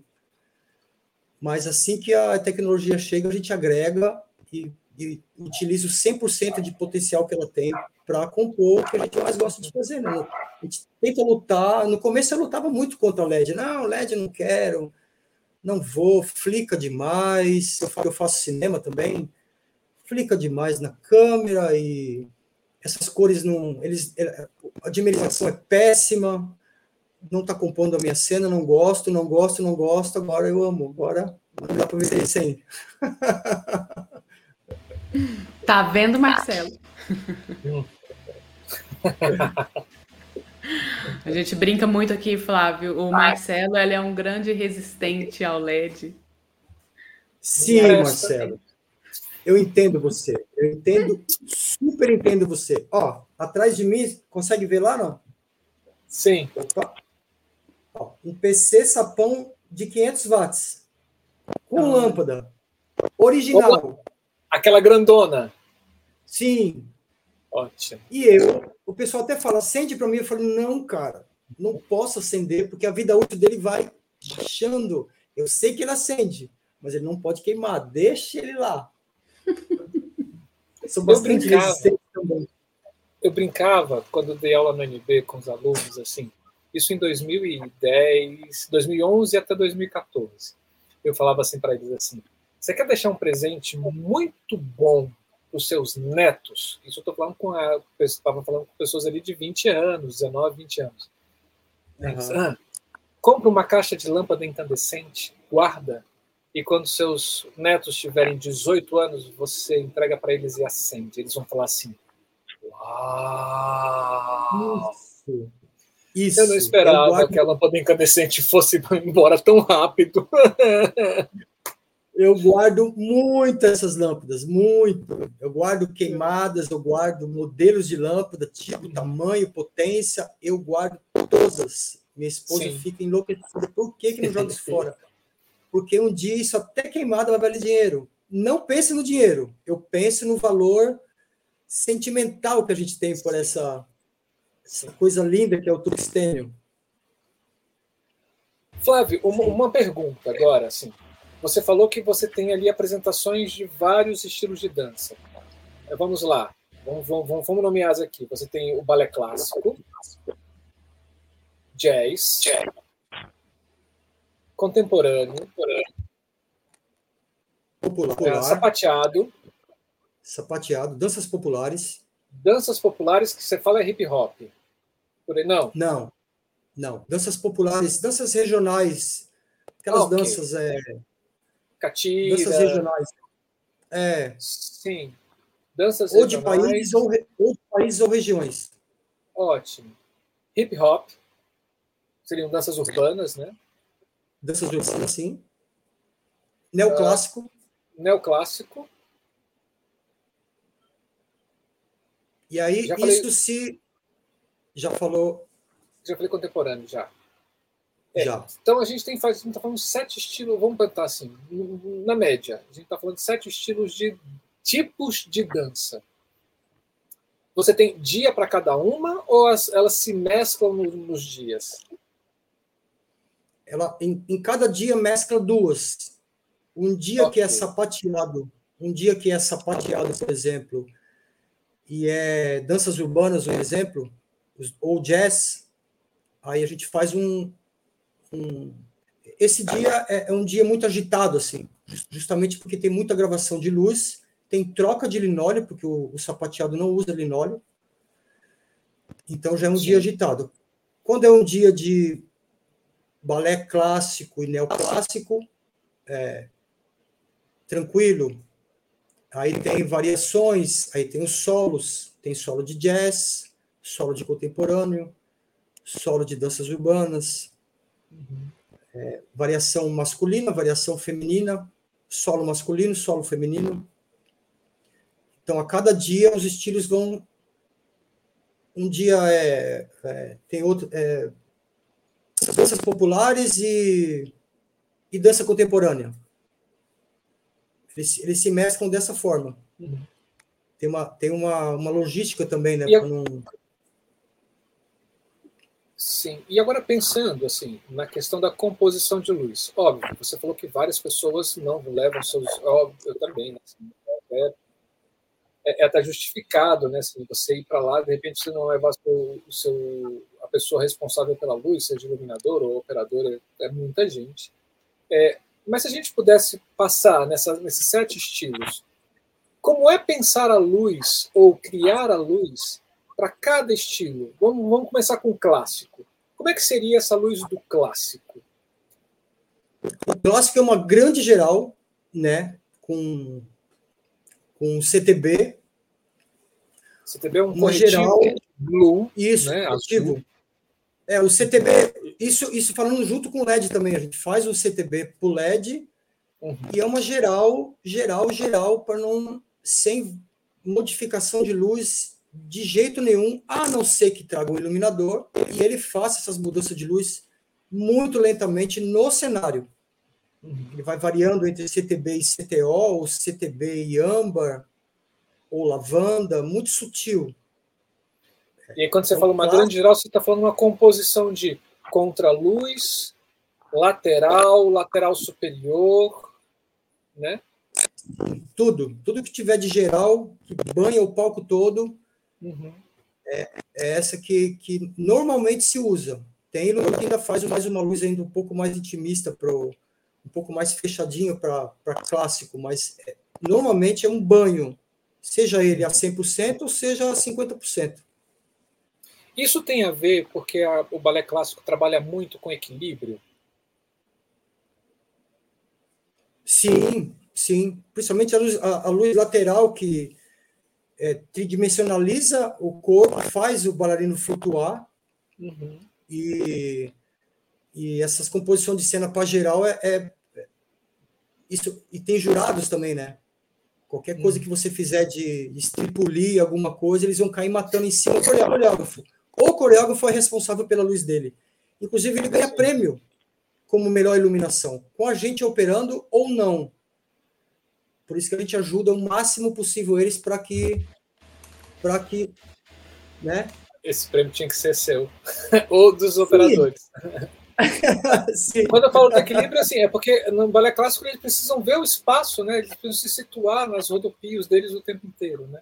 No neoclássico, sim, é a mesma coisa? É o mesmo estilo de luz?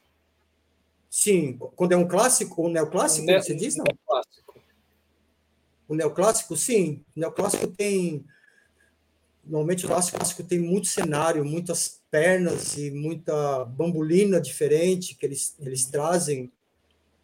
É uma, uma composição de, de profundidade e é, é muita geral, muita geral mesmo. Muito ciclorama. Por causa do cenário, né? Por causa do cenário, sim, sim. Vamos e volume lá de, de bailarinos. Sim. Para o sapateado, como é que é esse estilo? É, existe um estilo de luz para o sapateado ou não? Não, não. A gente compõe de acordo com o tema da coreografia. O que, que ele está uhum. trazendo? Uma, uma coreografia muito alegre, que normalmente é alegre, mas tem algumas, alguns sapateados bem dramáticos, e aí a gente uhum. dramatiza com a, com a luz. E tem uns que são muito, muito alegres, com música muito. E aí a gente, é, a gente bota ritmo, né? Com a luz, a gente é, coloca bastante efeito, bastante cor. Quando a gente vai compor e dar a ideia para o coreógrafo.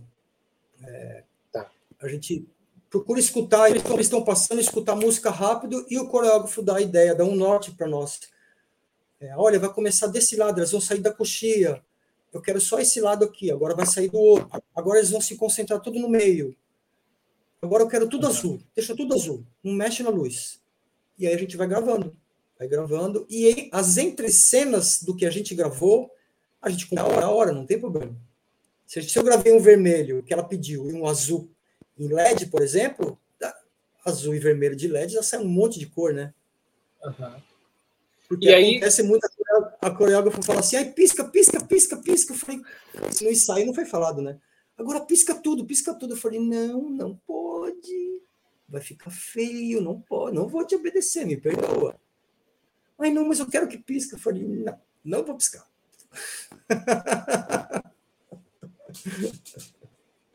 O, quando você fala de conduzir a luz de acordo com o clima do que está sendo apresentado, vai numa relação muito próxima com a música, né? E os movimentos que estão em cena, né? Sim, a, é, principalmente a dramaturgia, né? A gente se aprofunda Sim. nisso, né? A gente não, não, não, se, não se pega muito nem com figurino, que é a primeira, uma das primeiras coisas que alguns coreógrafos falam, falam, olha, estão todos de preto isso para a gente não, não é relevante. Porque o que vai falar para a gente é a música e a dramaturgia da coreografia. É isso que vai. Elas podem estar de fluorescente. É a, a dramaturgia que vai dar um norte para nós de começar a perceber ali Sim. A, a luz. Um, uma história. Chegou uma coreógrafa. Eu fazia muito, é, muita, muito balé de, de academia aqui final de ano, como o Teatro Nacional fechou, então esses espetáculos de final de ano ficaram escassos, as academias, as academias também fecharam, muitas fecharam por causa da pandemia. E aí, eu, quando eu comecei, assim, as, as coreógrafas chegavam e falavam, ah, porque a, a, essa, agora elas vão entrar de. Eu assisti um ensaio, né? Assim, é, esse, esse figurino aqui é cor-de-rosa. Agora o figurino aqui é verde. Outro figurino aqui sim. Aí eu não entendi, mas por que, que ela está me, me falando essas cores de figurino, gente? Né? É, que está acontecendo? Por que, que elas estão falando isso? Aí eu falei assim, por que, por que eu, eu falei para ela assim, falei, por que, que você está me falando das cores do figurino? É para você não jogar uma cor que modifique o figurino. Aí eu, se preocupa não. Elas vão estar tá com luz branca iluminando elas o tempo inteiro. A gente colore o espaço, não os, não os atores. Eu não quero Smurfs. Né? E eu assim, achei estranho assim, nesse momento. E é. aí, o branco ou, é a referência. É, você põe as laterais brancas, colore o espaço e eles continuam com o figurino das cores que querem.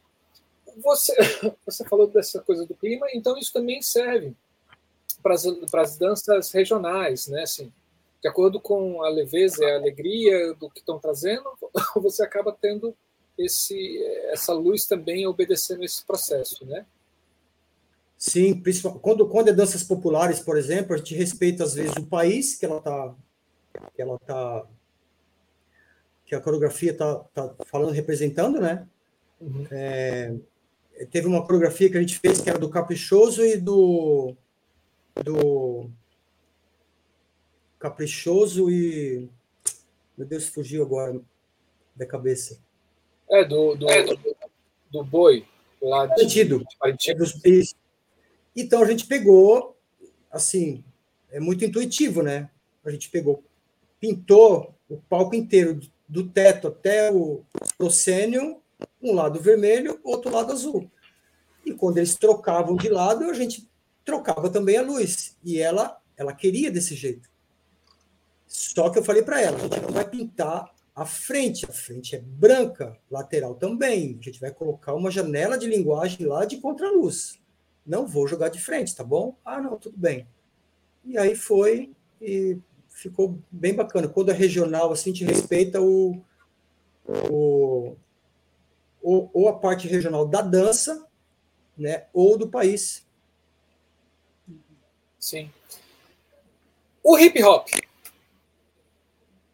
Danças. danças, olha, urbanas. danças urbanas, cara, é muito divertido, cara. É muito divertido, porque é muito alegre, tem dramaturgia, tem a parte dramática também do, danças urbanas, é um volume, às vezes, grande de, de bailarinos no palco, uhum. e mas é muito desafiador. É muita cena para gravar, porque o coreógrafo, normalmente, quase 80% chega desesperado para gravar luz, e não dá tempo. Então é muito foco aqui, foco lá, e cor, e pisca. E a... Cara, é enlouquecedor, mas é muito divertido. Tem é uma das muito movimento, muito movimento. Esse cabia muito bem os movie lights. Só que eu não posso abrir só para um estilo de dança, tem que abrir para todo mundo, né? Então, se tivesse movie light, por exemplo, eles querem que segue o bailarino, cara, até fazer esse movimento, sua coreografia, ó, só ano que vem. Então, por isso que a gente, na época que eu fiz, a gente tirou. Agora eles voltaram. Mas é, danças urbanas é maravilhoso, é muito bom de fazer. Desafiador. O iluminador é. Ou iluminadora. E tem, e tem algum outro tipo de dança que tem que ter uma, um tipo de luz específica? Contemporâneo, por exemplo. Contemporâneo também, nossa. Contemporâneo, cara, assim, é, é aquela luz mesmo que você. do teatro, bem baixinho, que começa numa dimerização de 15%, e quando dá um fade out, assim, tem que ser muito dele. Algumas, não é todas. Uhum. É, é, é, é, precisão, né? Uhum. A precisão na operação de luz. Uhum. A dança contemporânea é também muito é muito tenso uhum. por causa da complexidade às vezes é assim, cara, quase 100% ele traz iluminadores para dança contemporânea. às vezes o iluminador, ele, como ele faz parte da, da companhia, então ele faz toda a fotografia dependendo do estilo aquilo que vai ser que vai se apresentar. E ali a gente vê, sabe, toda a essência do que vem do teatro ou vice-versa. Essa então, delicadeza. A, a pessoa que você contrata para trabalhar no festival, tanto na parte de programação como na parte de operação de luz, ela tem que saber desse, dessa característica de luz para cada tipo de dança. Tem que dominar isso, né? Fundamental. Estudar o mínimo, pelo menos, assim, de cada estilo, entender o que, que ele está colocando no palco, a linguagem de cada dança, a linguagem do bailarino, o que, que a dança fala para você, o que, que o corpo fala. E aí junta tudo com, com a sonoplastia e cenografia, quando tem, porque a gente, a gente faz muita luz para palco vazio. Sim. Então, é, é sempre um desafio. O palco sempre tem muito elemento. Eu sou do teatro. Eu, eu trabalho com dança, eu, eu, considero muito pouco tempo.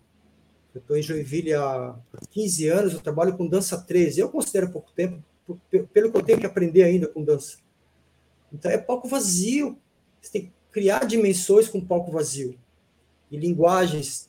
Então, o cara, o mínimo que ele tem que fazer é chegar com uma, uma, uma boa referência de, de dança e de teatro e do que ele mais puder trazer de, de, de benefício para essa área que é, que é para nós o, o que vale é o atendimento para os coreógrafos, tranquilizar eles, porque como é competição teatro, eu não curto muito competição em, em, né? Eu gosto de premiação, competição eu não curto muito, mas, mas já que é um que é competitivo, a gente tem que respeitar esse lado de, de dos coreógrafos e o, e o, e o técnico ou técnica tá preparado para atender, porque paciência é o nosso.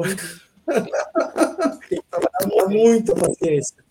Não dá para botar um operador de show de música sertaneja nos eventos desse, né?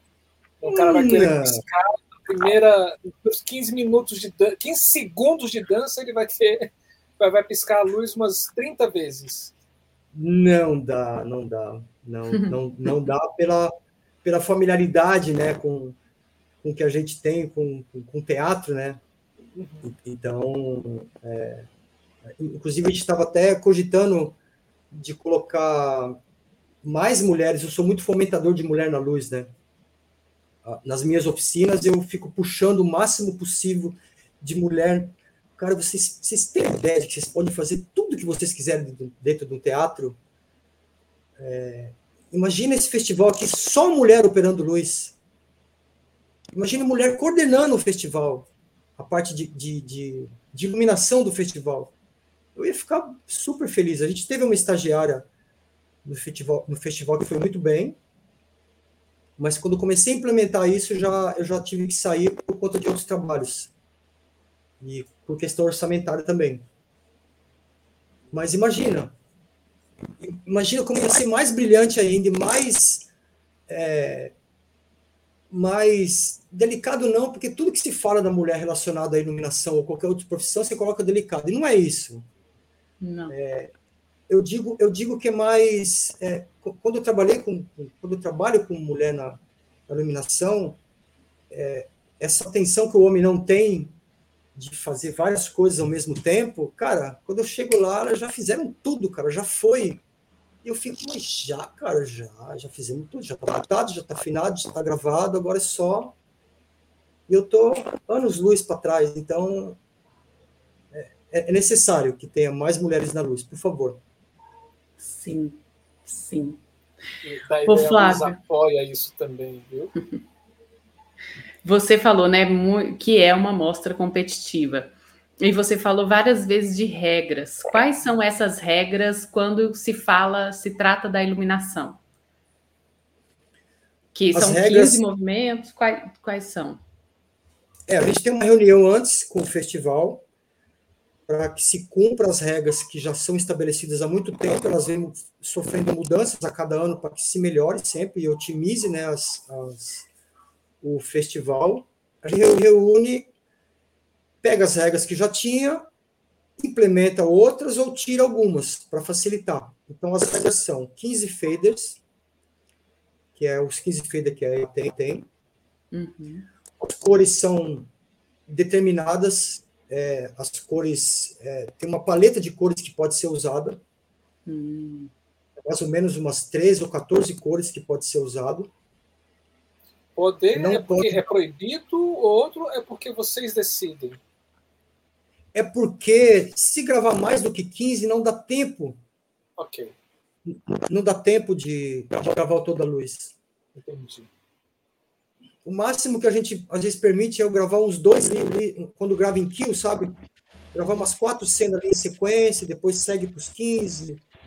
A gente faz o máximo dentro das regras do festival para que facilite o máximo para os iluminadores e para nós. E a gente uhum. fica de olho, quando a gente vai operar, na gente mesmo, de o que, que eu estou facilitando para mim que eu estou dificultando para o próximo.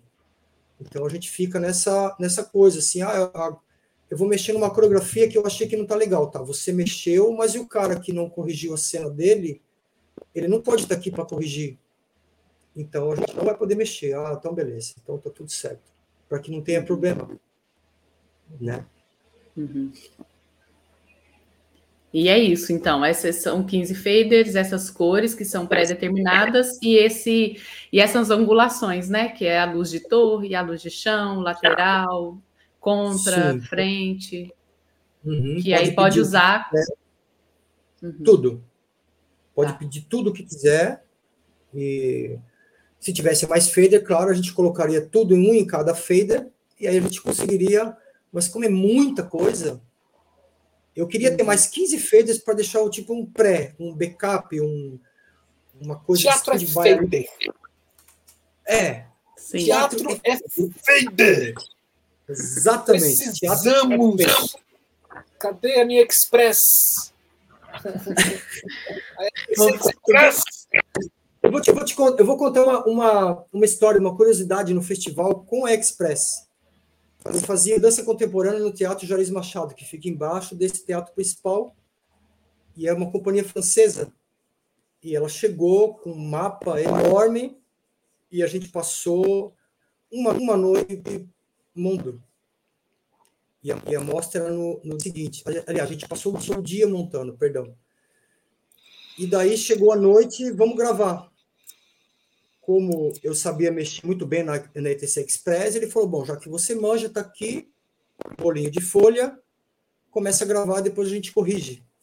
Tinha mais ou menos umas 400 e quase 500 cenas. Era bastante luz. E ali, como eu sabia mexer bem na, na Express, eu não ficava olhando para o palco, só ia digitando, só no só digitando no teclado e manda ver. E depois esporadicamente eu passava umas 30, 40 kills para ver se estava tudo certo. E aí, o iluminador, quando eu terminei de gravar, que já era umas duas e meia da manhã, o iluminador me chega com um disquete e me fala, Flávio, eu preciso que você grave essa luz no disquete para a gente ter uma segurança. Eu falei, pô, mas claro, cara, esse é eu já ia te pedir isso, tá certo? Tem que, tem que ter um, uma segurança mesmo para o dia seguinte, né? Apesar que só vocês estão no teatro. Se você quiser, eu levo a mesa para casa e durmo com ela, não tem problema. Não, não, não, não. Grava no disquete, tá bom? Gravei no disquete, entreguei para ele, um ficou para mim e outro para produção. Ele falou: agora apaga toda a mesa e lê o disquete. Eu falei: não, não faz isso, não. Por favor, não faz isso, não Apaga toda a mesa, eu acabei de gravar. A mesa não vai desgravar. Apaga toda a mesa e lê e vê se o disquete está lendo. Não, tá meu amigo! Não! Hã? É. Não! Não! Fui lá, deletei toda a mesa, coloquei o disquete e o disquete não leu. Ele falou: Bom, Flávio, já que não leu, então eu vou tomar um café quando eu voltar, você deve ter gravado todas as cenas, que você já tem a manha, né? E aí a gente recomeça. Falei, tá bom, beleza. com a minha paciência de sempre, comecei tudo de novo. Quando foi umas 5 e umas 6 horas da manhã, ele voltou do hotel, gravou tudo, vamos passar? Vamos. Tá aqui, me dá o disquete, apaga a mesa e vamos ler de novo. Falei, meu Deus, cara, esse cara só pode ser maluco, cara. E eu tinha que fazer, ele estava pedindo, o que, que eu ia fazer? Eu falei não, mas ele falou sim. Mandava ele pagar. Lá, deletei, e isso já era seis horas da manhã do dia da apresentação. Deletei a mesa, li o disquete e finalmente o disquete leu. E o que, que o infeliz fez? O espetáculo não apresentou nesse dia, porque o, cenário estava na alfândega e a apresentação não foi realizada no teatro. Com a luz toda montada. E você trabalhando de madrugada? Trabalhei. Mas não dormi, que que na verdade. Né? É um infeliz um cara desse. Assim. Dá vontade de cara, você. Eu... Falei, cara, o que você tem na cabeça? A mesa é de vocês. Ninguém vai mexer. A mesa tá aqui. Eu tô aqui. Eu não vou. Você quer que eu fique aqui? Eu fico. Mas não faz isso comigo, cara. Não, não, não, não. Na França é assim, então a gente vai seguir o protocolo da França. Falei, cara, mas lá é assim, aqui não é, cara. Eu não, eu não vou desgravar. Vai desgravar. Se você desgravar, eu vou desgravar. Ele queria segurança. O espetáculo era incrível, realmente. A gente assistiu por vídeo depois mas não foi apresentado porque não passou o cenário na alfândega, de madeira. Eles arrumaram uma confusão com a alfândega e eles encrencaram com os franceses e eles não passaram, infelizmente. E por que, que, por que, que não leu numa vez e leu depois? Cara, eu depois eu fui descobrir que eu tinha que ter formatado certinho o disquete, nervoso, né? né? Achei que estava seguro. Ah, não, tá tudo certo. Já tem a mãe de mexer na mesa. Vai, Próxima vez, presta atenção. Ô, Flávio, e essa pessoa aí, este senhor, era o quê? E o, o, a pessoa responsável pela iluminação era coreógrafo? Era o, era o responsável pela iluminação da companhia que veio lá, lá da França. Uhum. O espetáculo deles é incrível, eles são incríveis. Nossa. Só que tem umas regras que, que deixam a gente meio, meio, meio Nossa, doido, né? Que isso. Ô, Flávio, e aí eu vou voltando. Eu tô, eu tô muito. Eu tô me segurando aqui, que já já eu compartilho por quê. Aí você disse que tem é um, é um, é um, um festival competitivo, então tem as premiações. E entre os prêmios que são distribuídos, tem o de iluminação, melhor iluminação? Tem, tem. Tem prêmio em dinheiro e premiação mesmo de, de melhor iluminação em cada categoria que é em categoria, né? É, e de, quem. De e qual é o nome da pessoa que vai é, como iluminador e ganha o, o, o dinheiro? Nome da. Não, são pessoas, na verdade, né? São Mas pessoas, a iluminação, é. assim, o, que, o que eu quero entender é: se existe um prêmio que chama iluminação, é, é, ele é destinado a quê? Iluminação da coreografia X. Isso. Entendi. Isso, isso mesmo. Não é nome, é coreografia X, a coreografia, sei lá. Uh, o sapateado. Coreografia cintilante, que é da categoria sapateado. A coreografia uhum. cintilante ganhou melhor iluminação. Aham, uhum. isso. Aí esse prêmio vai para quem fez a iluminação dessa coreografia. Ou seja, os técnicos. Se, se foi a coreógrafa que estava comigo, ela ganha o prêmio. Se foi o iluminador que estava com ela, ele ganha o prêmio. E se não foi ninguém que estava com você, você ganha o prêmio? Não. Sempre tem não alguém. Mas sempre, sempre tem, tem, alguém, né? Não tem. Ou o coreógrafo, que foi uhum. lá me falar como que era a coreografia e, e o que, que ele queria, ou o cara que fez a iluminação para eles ganha esse uhum. prêmio. Agora eu vou dizer. Ah. eu vou compartilhar minha indignação com vocês. E assim, claro, quem estiver tá assistindo, quem estiver assistindo, principalmente as pessoas que são da, especificamente da área de dança, é uma. Não é aqui também um. Ah, não, não é um desabafo, é a gente pensar em construir uma nova cultura sobre essa profissão iluminação cênica, sabe? Assim, com todo o carinho do mundo, eu digo isso. Por quê? Eu trabalho na universidade como iluminadora de um curso de teatro. E eu tenho lutado muito, porque lá nós temos um. Lá não, né? Aqui. Nós temos um festival de cenas curtas, que se assemelha muito a um festival de dança que é uma cena de no máximo cinco minutos, né? E festival de dança, a gente sabe, como você disse, tem coreografias que são dois minutos e meio. E de fato, é um tempo muito curto para se pensar em contratar um profissional para olhar a iluminação. Mas eu tenho percebido que, tanto no teatro quanto nas coreografias, existem é, momentos específicos de mudança dessa luz, né? E aí eu tenho chamado um termo que é de atuação da luz. Por quê? Se a luz ela tem essas determinações, por exemplo, ah, a pessoa, vou pegar a referência de dança, a pessoa é, ah, o Edu tá me corrigindo aqui que o festival de cenas curtas são 10 minutos cada cena. Obrigada, Edu. Então são 10, não são 5. É, mas tem uma marcação específica. A pessoa gira e a hora que ela dá dois saltos para trás, tem que ligar só os corredores de trás, vamos supor, né? Isso é uma questão muito bem marcada.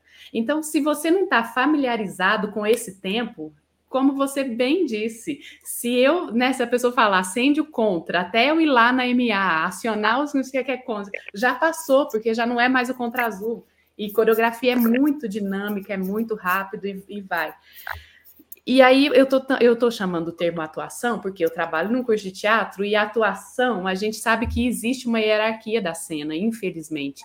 E essa hierarquia na cena no teatro, ela é dada pela direção e, e as pessoas que estão atuando ali. Aí a gente entra também na dramaturgia. Se a gente vai para a dança, a hierarquia é bailarinos e bailarinas, coreógrafos e coreógrafas. Essas são as pessoas que estão no topo da pirâmide, né? Que é que é a, a, importância para que essas coisas aconteçam, para que a, e aí eu acho que trazendo o termo atuação, eu vou aproximar dessa hierarquia. Então, eu preciso, gente, se a minha cena, né? A minha cena é curta, ela só tem 10 minutos, mas a hora que eu levanto a mão para cima, eu tenho que dar um blackout. A pessoa que vai executar isso, ela tem que ter ensaiado. Ela tem que estar familiarizada, ela tem que saber exatamente quanto tempo demorou, que horas que é, né? Que mão é essa? Essa mão é aqui na cabeça, essa mão é para cima da cabeça. E assim, se... aí eu queria saber qual é a sua opinião, porque você, a gente está falando com a pessoa responsável pelo maior festival do país e do mundo, né? E tem um prêmio e não exige a ter um profissional para poder fazer essa essa atuação da luz, esse dançar da luz junto com as coreografias. Ah, mas Camila, eu vou pagar. Eu já ouvi de pessoas da dança ou de escola de dança. Ah, mas eu, eu mal custo, dou conta de levar os meus bailarinos e bailarinas, dou conta de me pagar, de me levar, vou ter que botar mais uma pessoa? Sim, gente. A sua coreografia ela não tem oito bailarinos, bailarinas? Então, e mais uma pessoa que precisa fazer a luz? Então são nove, não são oito, são nove. Sabe? Como que a gente muda essa cultura? Porque eu percebi que isso é uma cultura. Como que a gente chega com uma coreografia que exige tanta dinâmica de mudança da iluminação, portanto, de dança da iluminação, e eu não tenho a pessoa que ensaiou todos os dias com essa coreografia, que sabe exatamente o tempo, que sabe exatamente o tempo da música, as entradas, que pensou nessas cores, nessa dinâmica de mudança da luz. Eu fico assim, eu, eu, eu... a gente precisa mudar isso, assim, a gente como que a gente faz isso, gente da dança, especificamente? Acho que no teatro a gente tem conseguido cada vez mais entender que o profissional da luz e do som, e também se tiver uma cenotecnia, né, mudança de cenário, é, as, essas pessoas vão ter que fazer, ensaiar, elas estão ali junto, é uma trupe, tá junto. Na dança, eu percebo que isso não está resolvido. Não. não. É. O, o que eu digo é exatamente é o mesmo pensamento que você. Eu compartilho contigo o mesmo pensamento. Eu acho que a luz respira. Ela respira. Tem um tempo de respiração para entrada, para saída, seja devagar ou seja rápido. A luz respira. Então, essa precisão, ela não pode ser automatizada. Nunca. É, eu, é, e a gente volta no mesmo assunto de, por favor, mais faders, porque é, se até hoje ainda é, é, um trabalho manual você montar e numa, escada, por mais que a tecnologia nos ajude com essa, essa, essa automatização, eu não gosto de automatizar tudo. Nem no timecode, e nem eu uso a tecnologia ao meu favor, de acordo com o espetáculo. Se o espetáculo me pedir uma mesa analógica, eu vou usar uma mesa analógica. Eu não vou com um espetáculo com quatro refletores, com uma Gran MA e uma tela touch. Está de brincadeira. E também eu vou, eu vou fazer um espetáculo que tenha muitos refletores com uma mesa analógica, porque o espetáculo me pede. A coreografia me pede. Entendeu? Não é. Eu, como iluminador, eu determino o console que eu vou usar. Por mais que você fale, poxa, mas por que você está usando um console tão antigo? Porque a cena pede, a dramaturgia está me pedindo isso. Que eu faça isso manualmente, que não seja tudo automatizado. Para se regulamentar isso como técnico, o teatro ainda está em um caminho muito bom no teatro, porque hoje a gente é reconhecido bem, bem uma luz. Os, as companhias me perguntam, Fábio, quanto que você cobra para você pensar nessa luz? Eu acho isso muito legal os grupos de que eu tenho aqui em Joinville, que eu trabalho, eles me perguntam isso o tempo todo. Flavinho, vem a locação, porque eu tenho empresa de locação, custa, custa quanto? Para você montar, custa quanto? Para você afinar, custa quanto? Para você operar, custa quanto? E você conseguir, custa quanto? Na dança e na música não tem isso. É, você não tem essa parte de concepção da. Assiste a coreografia e vê o que, é legal. Não é assim para a gente poder regulamentar isso, eu acho que é um caminho. A gente está tá, tá, tá seguindo, a gente está chegando lá, mas é, é, ou a companhia, se ela tem um grande repertório, contratar o profissional para estar tá lá o tempo todo com eles ou esporadicamente. Assim que você conceber uma coreografia, você conceber uma coreografia, aquilo que você quer, chama o profissional, senta, assiste, por favor, faça, faça por vídeo, não manda o vídeo para o iluminador fazer a coreografia, por favor. O cara senta lá, ele vai entender a coreografia, o que, que ela está dizendo dramaturgicamente para ele, para ele poder criar uma luz. Ele vai chegar num, num festival desse que tem muitas regras e vai conseguir otimizar e pouco mais, mais de precisão, porque tempo a gente não consegue arrancar mais. Cada ano vai ter mais coreografia por dia e isso a gente não tem como mudar. Eu acho errado? Acho porque não é orgânico, é muito. Mas ao mesmo tempo, a gente corre atrás, mas sem perder a essência, de jeito nenhum.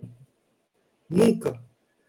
Sem colocar automatizado. Não, aperta esse botão aqui, cara, que a coreografia vai sozinha. É uma música só, não precisa dar pause, de jeito nenhum. Tem que ser mais orgânico ainda, por mais que tenha tecnologia, e nunca perder a essência. É isso que eu acho está no caminho certo, mas pense no iluminador ou iluminadora como um, um artista que vai conceber a luz para você. E isso muitas vezes tem um preço.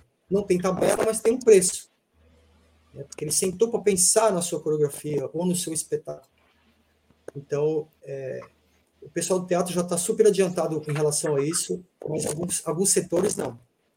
Ah, faz uma luz aí, tá tudo certo é, o iluminador é o último a ser chamado para conceber. É isso Sim. que eu acho. Oh, na dança, né, no caso, eu vou pegar especificamente o caso do, de, do Festival de Joinville.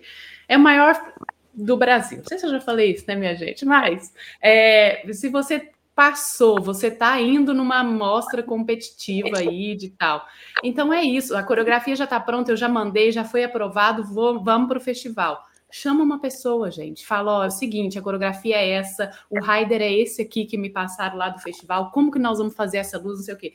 Porque aí eu, enquanto profissional, primeiro que na hora de fazer essa bailar dessas luzes, eu vou estar tá muito sabendo ali, minuto a minuto, segundo a segundo. E eu também já vou chegar para vocês, né, que estão ali no festival, e falar: olha, ah, o primeiro, o primeiro cena é essa, a segunda é essa, se eu tenho 15, eu já sei a minha sequência, eu já, eu já pensei as mudanças de luz dentro desse lugar dos 15, né?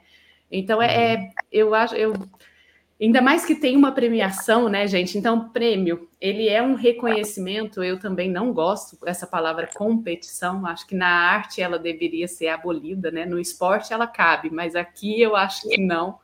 Mas tudo bem. Se tem, se tem essa, se tem esse prêmio, esse reconhecimento sobre essa área, então tem que se exigir a pessoa profissional da área também, gente, porque me soa até desrespeitoso saber que a pessoa da área de, de coreografia ela ganhou o prêmio de melhor iluminação. Me desculpa, Sim. gente, eu, enquanto iluminadora, eu não me cito coreógrafa. Por que, que vocês, enquanto coreógrafas, vocês podem se citar iluminadoras, né? Dizer que concebeu a luz. Não concebeu, gente. Existem profissionais que têm as duas profissões, aí sim, né? Mas é, são coisas. De repente, assim, se a gente pensar numa mudança para isso, a gente tem que bater forte e mudar o pensamento da hierarquização dentro das artes, né? É, porque teatro, teatro, dança é uma arte coletiva, não é individual, diferente das artes plásticas que você pode sentar na frente de uma tela e é você e aquela tela branca, né? E quando você acaba, ali está a sua arte, é você ali. Mesmo assim, você precisa da visão e da contemplação de quem vai admirar aquela obra para dar sentido a ela. Porque se for uma obra somente que dê sentido para você, desculpa, soca ela no armário, né? Assim, Sim. Né? e deixa lá, né? É, mas quando você, quando você efetivamente quebra essa hierarquização dentro das artes coletivas, está no teatro e na dança, você acaba destruindo também essa, essa hierarquia de importância, onde diretor, ator, coreógrafo e dançarino, diretor, diretor, diretora, ator e atriz, coreógrafos e coreógrafas, dançarinos e dançarinas serem os mais importantes dentro da cena. E deixa eu te falar, não são. Não são. Eles estão ali à mostra, efetivamente.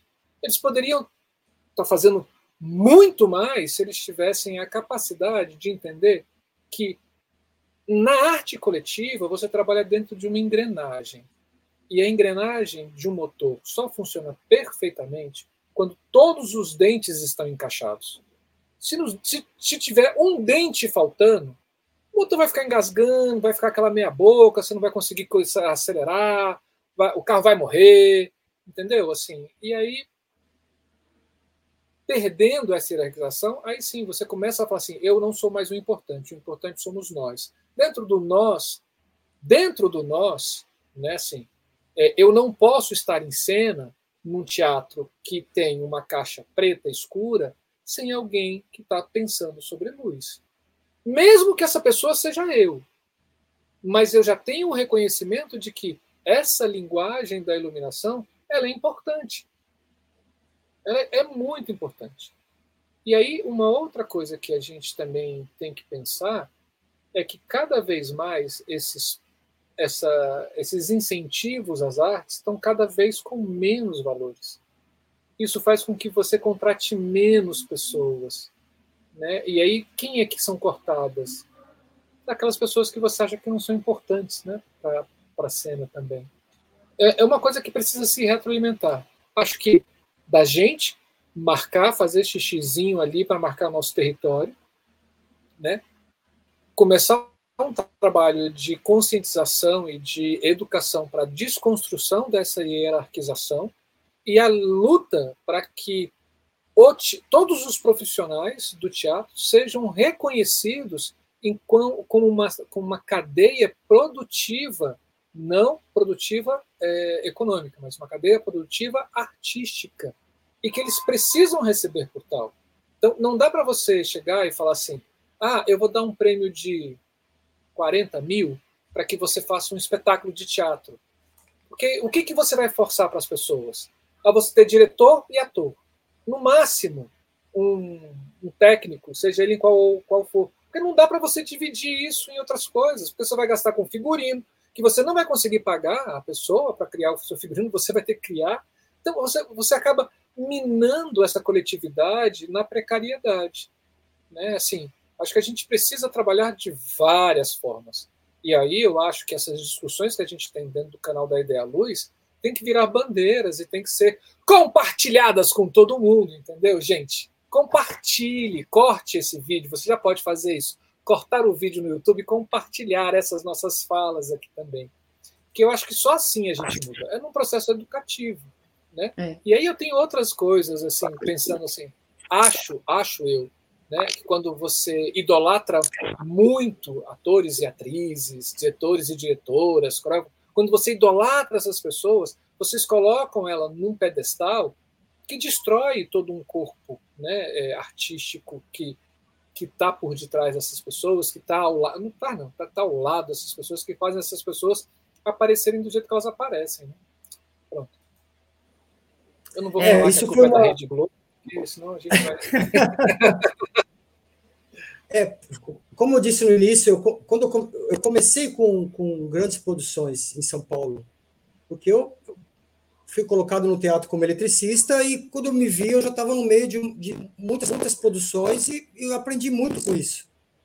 Depois de muito tempo como iluminador, eu senti a necessidade dessa coisa de eu queria aprender mais, mesmo estando no meio de grandes iluminadores, dos melhores do teatro, que eu tenho muita admiração e respeito pela história e por tudo que eu aprendi com eles. Esse mais que eu queria era isso, era não só fazer parte dessa cadeia é, de, de, grandes produções e eu não consegui, eu só ficar me alimentando dela, só uhum. me alimentando, sem conseguir dividir a, a, a, essa mudança radical que eu fiz de sair de uma cidade grande e vir para uma cidade muito menor, Joinville tem 600 mil habitantes, foi de trabalhar com grupos, e aí sim, agora eu não divido, agora eu distribuo é, é, conhecimento, estou aprendendo muito mais do que se eu tivesse no meio de, de, de outras produções, é, com oficina, quanto com os grupos que eu trabalho aqui, e acho que, acho que a essência é essa para a gente poder. Essas bandeiras eu levanto bastante nas minhas oficinas. Uma delas é, é Mulher na Luz, é a, Mulheres na Luz e a diversidade na luz, todas as diversidades na luz. É. E a área, técnica, eu falo luz, mas você pode trabalhar na área que você quiser. Então, essa, essas bandeiras eu, eu levanto, levantem também, compartilhem, porque a, a gente precisa. É, e nesse sentido, Flávio, você nos contou uma história aqui de muita generosidade, porque você falou de dramaturgia da luz. Então, quando né, eu digo aqui, gente, não me entendam mal, por favor, vocês que estão aí escutando, pessoas da área da dança, principalmente, porque quando a gente estuda muito, porque é muito complexo o campo de, de conhecimento da área de iluminação, a gente tem que fica tem que saber de tudo da técnica, mas tem que saber de, de toda essa estética, tem que saber de toda essa concepção, tem que pensar nessa narrativa artística dentro da obra, que no nosso caso a gente está com um pensamento voltado para a iluminação, mas é sempre do todo, né? Por isso que é, eu também sou do mesmo discurso do Marcelo de quebra de hierarquia. E, e você com esse seu olhar artístico de iluminador, pensando nessa concepção, nessa história que a luz constrói junto com toda a obra, com toda a coreografia, todos os bailarinos e bailarinas que estão ali, é, você traz uma generosidade nesse sentido de, num tempo tão curto, sem entender e compreender o que é era coreografia, tentar fazer com que a luz seja o mais coerente e o mais ah, como é que eu vou dizer isso? Conjuntamente possível, né? Porque uhum. vocês. Gente, vocês não conhecem a coreografia. Para apertar um botãozinho BO ali no meio do, da coreografia é um pulo, né? Então, assim, não, você tem toda essa preocupação e você leva ela para toda a sua equipe Então eu quero deixar aqui os meus parabéns por esse trabalho que é pensar a iluminação como linguagem mesmo, construção de dramaturgia de linguagem dentro de um festival, em que o Heider é um mas que a dança que essa luz faz, ela pode se diferenciar e ela vai fazer toda é, a, vai compor conjuntamente com aquela coreografia, né? Então, parabéns, Flávio, por esse por esse trabalho. Muito obrigado, muito obrigado. É, é, a experiência que a gente adquire ao longo do tempo e, e, a gente não para de estudar um minuto, né? Sim. É muito tempo e muitas áreas para estudar. É conceber um espetáculo de teatro, aí concebe um espetáculo de um musical, aí estuda software, estuda 3D, estuda, estuda mesa, mas esse, esse caminhão de conhecimento o que eu puder passar para frente, para mim já é válido. Então, a cada pessoa que vai se formando ao longo de ou de oficina ou que trabalha comigo, que, que com, meus, com, com, meus amigos também, né, que a gente trabalha junto na, na nossa empresa, a gente aprende todo dia. Então, é, a gente podendo passar isso para frente, por favor, a gente, a gente, a gente mais implora, por favor, entrem nessa área é uma área realmente de muito longo prazo para você, sabe? É longo prazo. Eu já falo, eu sou muito direto, não fico de, sabe, de falo, não, você, você vai ganhar, porque se começa já com, já, já chegando na mesa, não, não, não pega aquela coisa mais, não pega no pesado, na graxa, como a gente diz, é, ele não vai, não vai sentir esse amor. Eu falei, cara, se você não gostar dessa área, Infelizmente, é uma área que eu posso dizer com muita propriedade. Você, você entrar só por grana, não entra. Não entra. Porque uma hora a sua paciência ela vai se esgotar e você vai se perguntar o que, que eu estou fazendo aqui e você vai ter perdido um monte de da sua vida e eu também. Porque eu poderia estar ensinando para uma outra pessoa que está louca para aprender. Então é, é só passar conhecimento, mais nada. E aprender, aprender o tempo todo, aprender, aprender, aprender. Muito bom. Muito, bom. Bom te ouvir. Bom te ouvir. Você vai falando aí, e aqui no, na minha cabeça, assim, as coisas vão borbulhando e algumas coisas vão entrando em curto-circuito. e aí eu queria saber se sua cabeça também entra em curto-circuito. Porque a Sim. gente tem aqui um quadro no da Ideia Luz, no programa Criação, que a gente chama de curto-circuito. É onde a gente faz algumas perguntas para os nossos convidados e convidadas, e eles ficam ali preparados para dar essa resposta da primeira coisa que vem na cabeça, assim, na primeira faísca de ideia que aparecer. Dá para participar desse curto-circuito? Bora, já conheço e adoro esse, esse quadro. Uhul! então, pessoas, fiquem aí, fiquem ligados, porque agora vai começar o curto-circuito com Flávio Andrade. Eduardo Boiati. Manda a vinheta.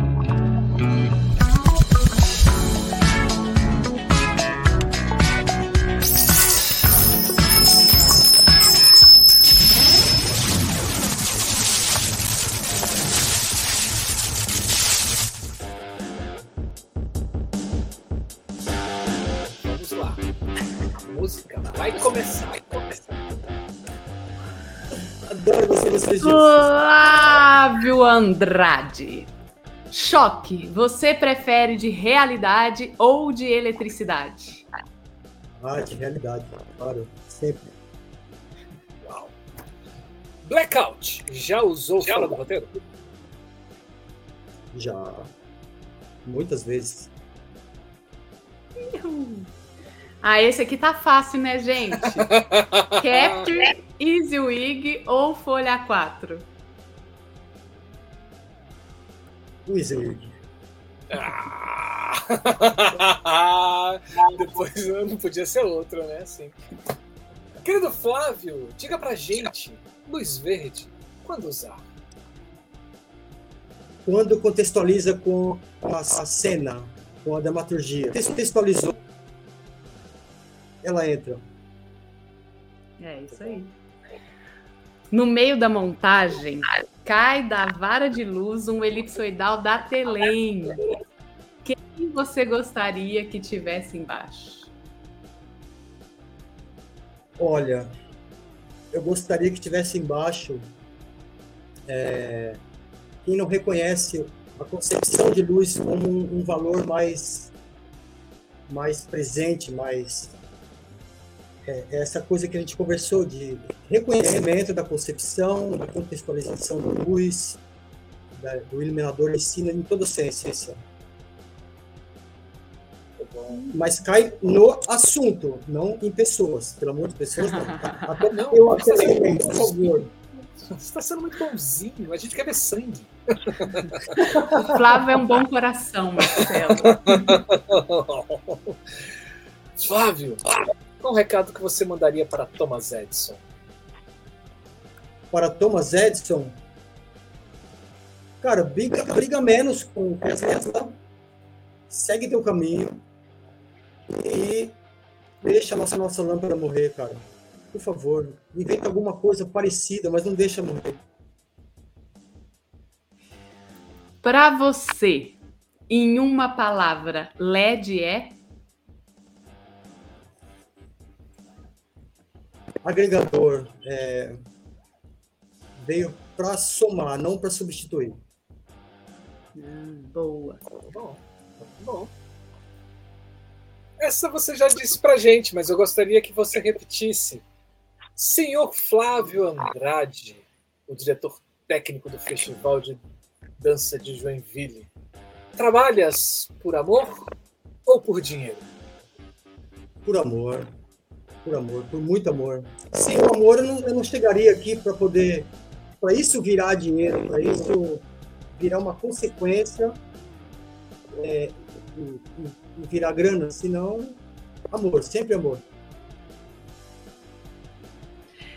O final de todo artista é ir para a luz?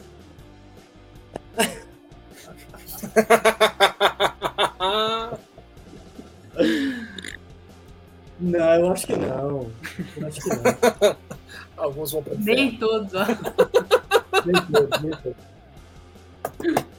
Muito bom, muito bom, muito bom. E para encerrar, diga pra gente, querido Flávio, qual o seu sonho com a iluminação?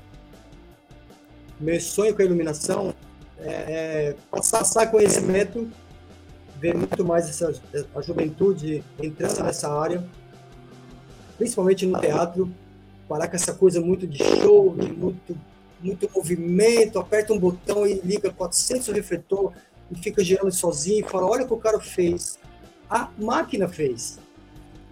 É, esse, esse é meu sonho, é, de entrar no teatro e ver mais gente nova na área técnica, mais mulheres subindo em escada, dois elipsos na mão, com muita segurança, afinando luz, cabelo amarrado com o cabelo solto, de salto, de sapato, não importa.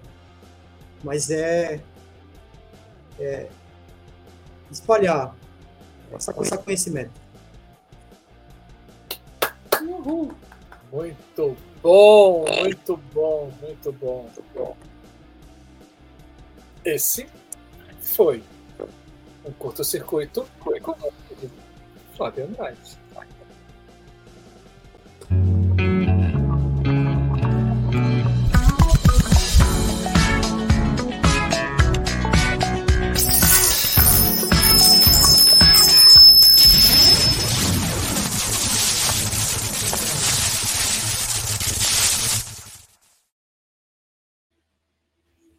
Muito bom, Flávio, muito bom mesmo.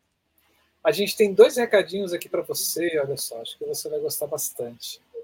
Da Isabela Ribeiro, acho que você conhece, porque ela está dizendo assim: maravilhoso, morro de orgulho, te amo, pai. E do Felipe Ribeiro, também dizendo: que orgulho, te amo, pai. Que delícia, hein? Meus filhos? Uhum. Muito bom, parabéns. parabéns. Obrigado. Flávio, e muitíssimo obrigada por esse compartilhamento, de, de compartilhar de falar né, para a gente como funciona esse festival tão maravilhoso, tão importante para o nosso, para o nosso país, tão importante para a área da dança. E que lindo ver que existem pessoas como você com essa generosidade, preocupação e profissionalismo dentro da nossa área. Muitíssimo obrigada, de verdade. Eu que agradeço muito, amo o canal. É, eu, eu, acho que na hora de vocês, assim, é, a gente tinha, tinha isso na, antigamente, né? Essa, essa preocupação com a parte técnica e su, ainda mais sucesso. Já quero entrar, já quero ser só, não sócio, mas associado ou é, quero ajudar o canal o máximo que puder, Oba. porque a gente, a gente precisa muito. É muito bacana o trabalho de vocês e obrigado Marcelo, obrigado Camila, e obrigado ao Eduardo. Eduardo. Valeu, Eduardo, pelas dicas. Engraçado, mexe em software e quando chega na parte do celular de uma live, eu fico todo suando. É assim. Muito obrigado. Flávio, a gente que agradece, a gente diz e repete isso, a gente não cansa de repetir que o da ideia ele só acontece pela generosidade das pessoas que a gente traz para cá para compartilhar com a gente duas coisas que são muito importantes. Uma é o conhecimento, a segunda é o tempo. Né? Sem a generosidade de vocês, esse canal não existiria. Então saiba que esse canal também é seu. Tá bom? Cada vez mais, porque agora você já tem dois vídeos aqui dentro, isso é, isso é para poucos, hein? Uau, é. E você que está assistindo a gente, muitíssimo obrigado por estar conosco aqui até o final desse programa. Assine o canal, gente, se inscreva, dê o like, dê o joinha, compartilhe com as pessoas que você gosta, divulgue esse canal, porque nós somos um nós somos divulgadores das artes cênicas, dos bastidores das artes cênicas aqui dentro do YouTube. Faça com que esse canal a gente pegue essa sua ajuda. Se você tiver e quiser, você pode se tornar um membro do canal, a ajuda de vocês é de grande valia aqui para a gente. E a gente agradece todos os nossos membros né, que já são inscritos no canal. É...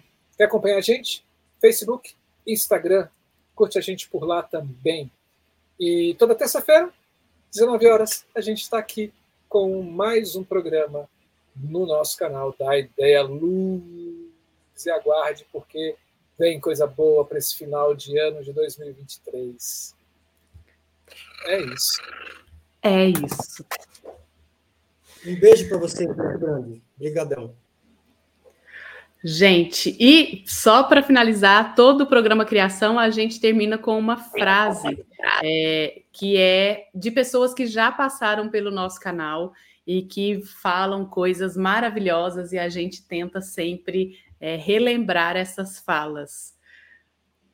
É, e a frase de hoje é a seguinte: se eu tenho que apresentar um mapa de luz, ele é tão esquizofrênico como eu e tão profissional como a minha dedicação. E quem disse isso foi a Grisel Pegiglin. Eu não sei falar sobre o nome da Grisel. que eu acho que tem um pouco a ver com isso que você mostrou para a gente hoje, esse, esse mapa que é esquizofrênico, mas que tem um profissionalismo muito grande por trás de tudo isso que é construído nesse festival tão grandioso. É isso. Bacana. Gente, nos vemos terça-feira que vem. Estaremos aqui às 19 horas com vocês. Muito obrigada pela presença. Um beijo, fiquem bem. Até. Tchau, tchau, tchau, tchau. Beijo, queijos. Tchau, tchau. Obrigado. Esse foi mais um da Ideia Luz Criação. É isso. Equipe da Ideia Luz. Coordenação geral: Camila Thiago e Marcelo Augusto. Coordenação do programa Mundo: Nádia Luciane. Coordenação do programa Pesquisa: Chico Turbiani. Assistente de produção: Dara Aldazi. Produção de ambiente online: Eduardo Buiati. Designer gráfico: Jaya Abrantes. Consultoria em audiodescrição: Rita Louzeiro. Gestão administrativa: Tiago de Barros. Parcerias: Labic, Laboratório de Iluminação Cênica da FAP Unespar e GPHPC, Grupo de Pesquisa em História Política Política e Cena da Universidade Federal de São João del Rei.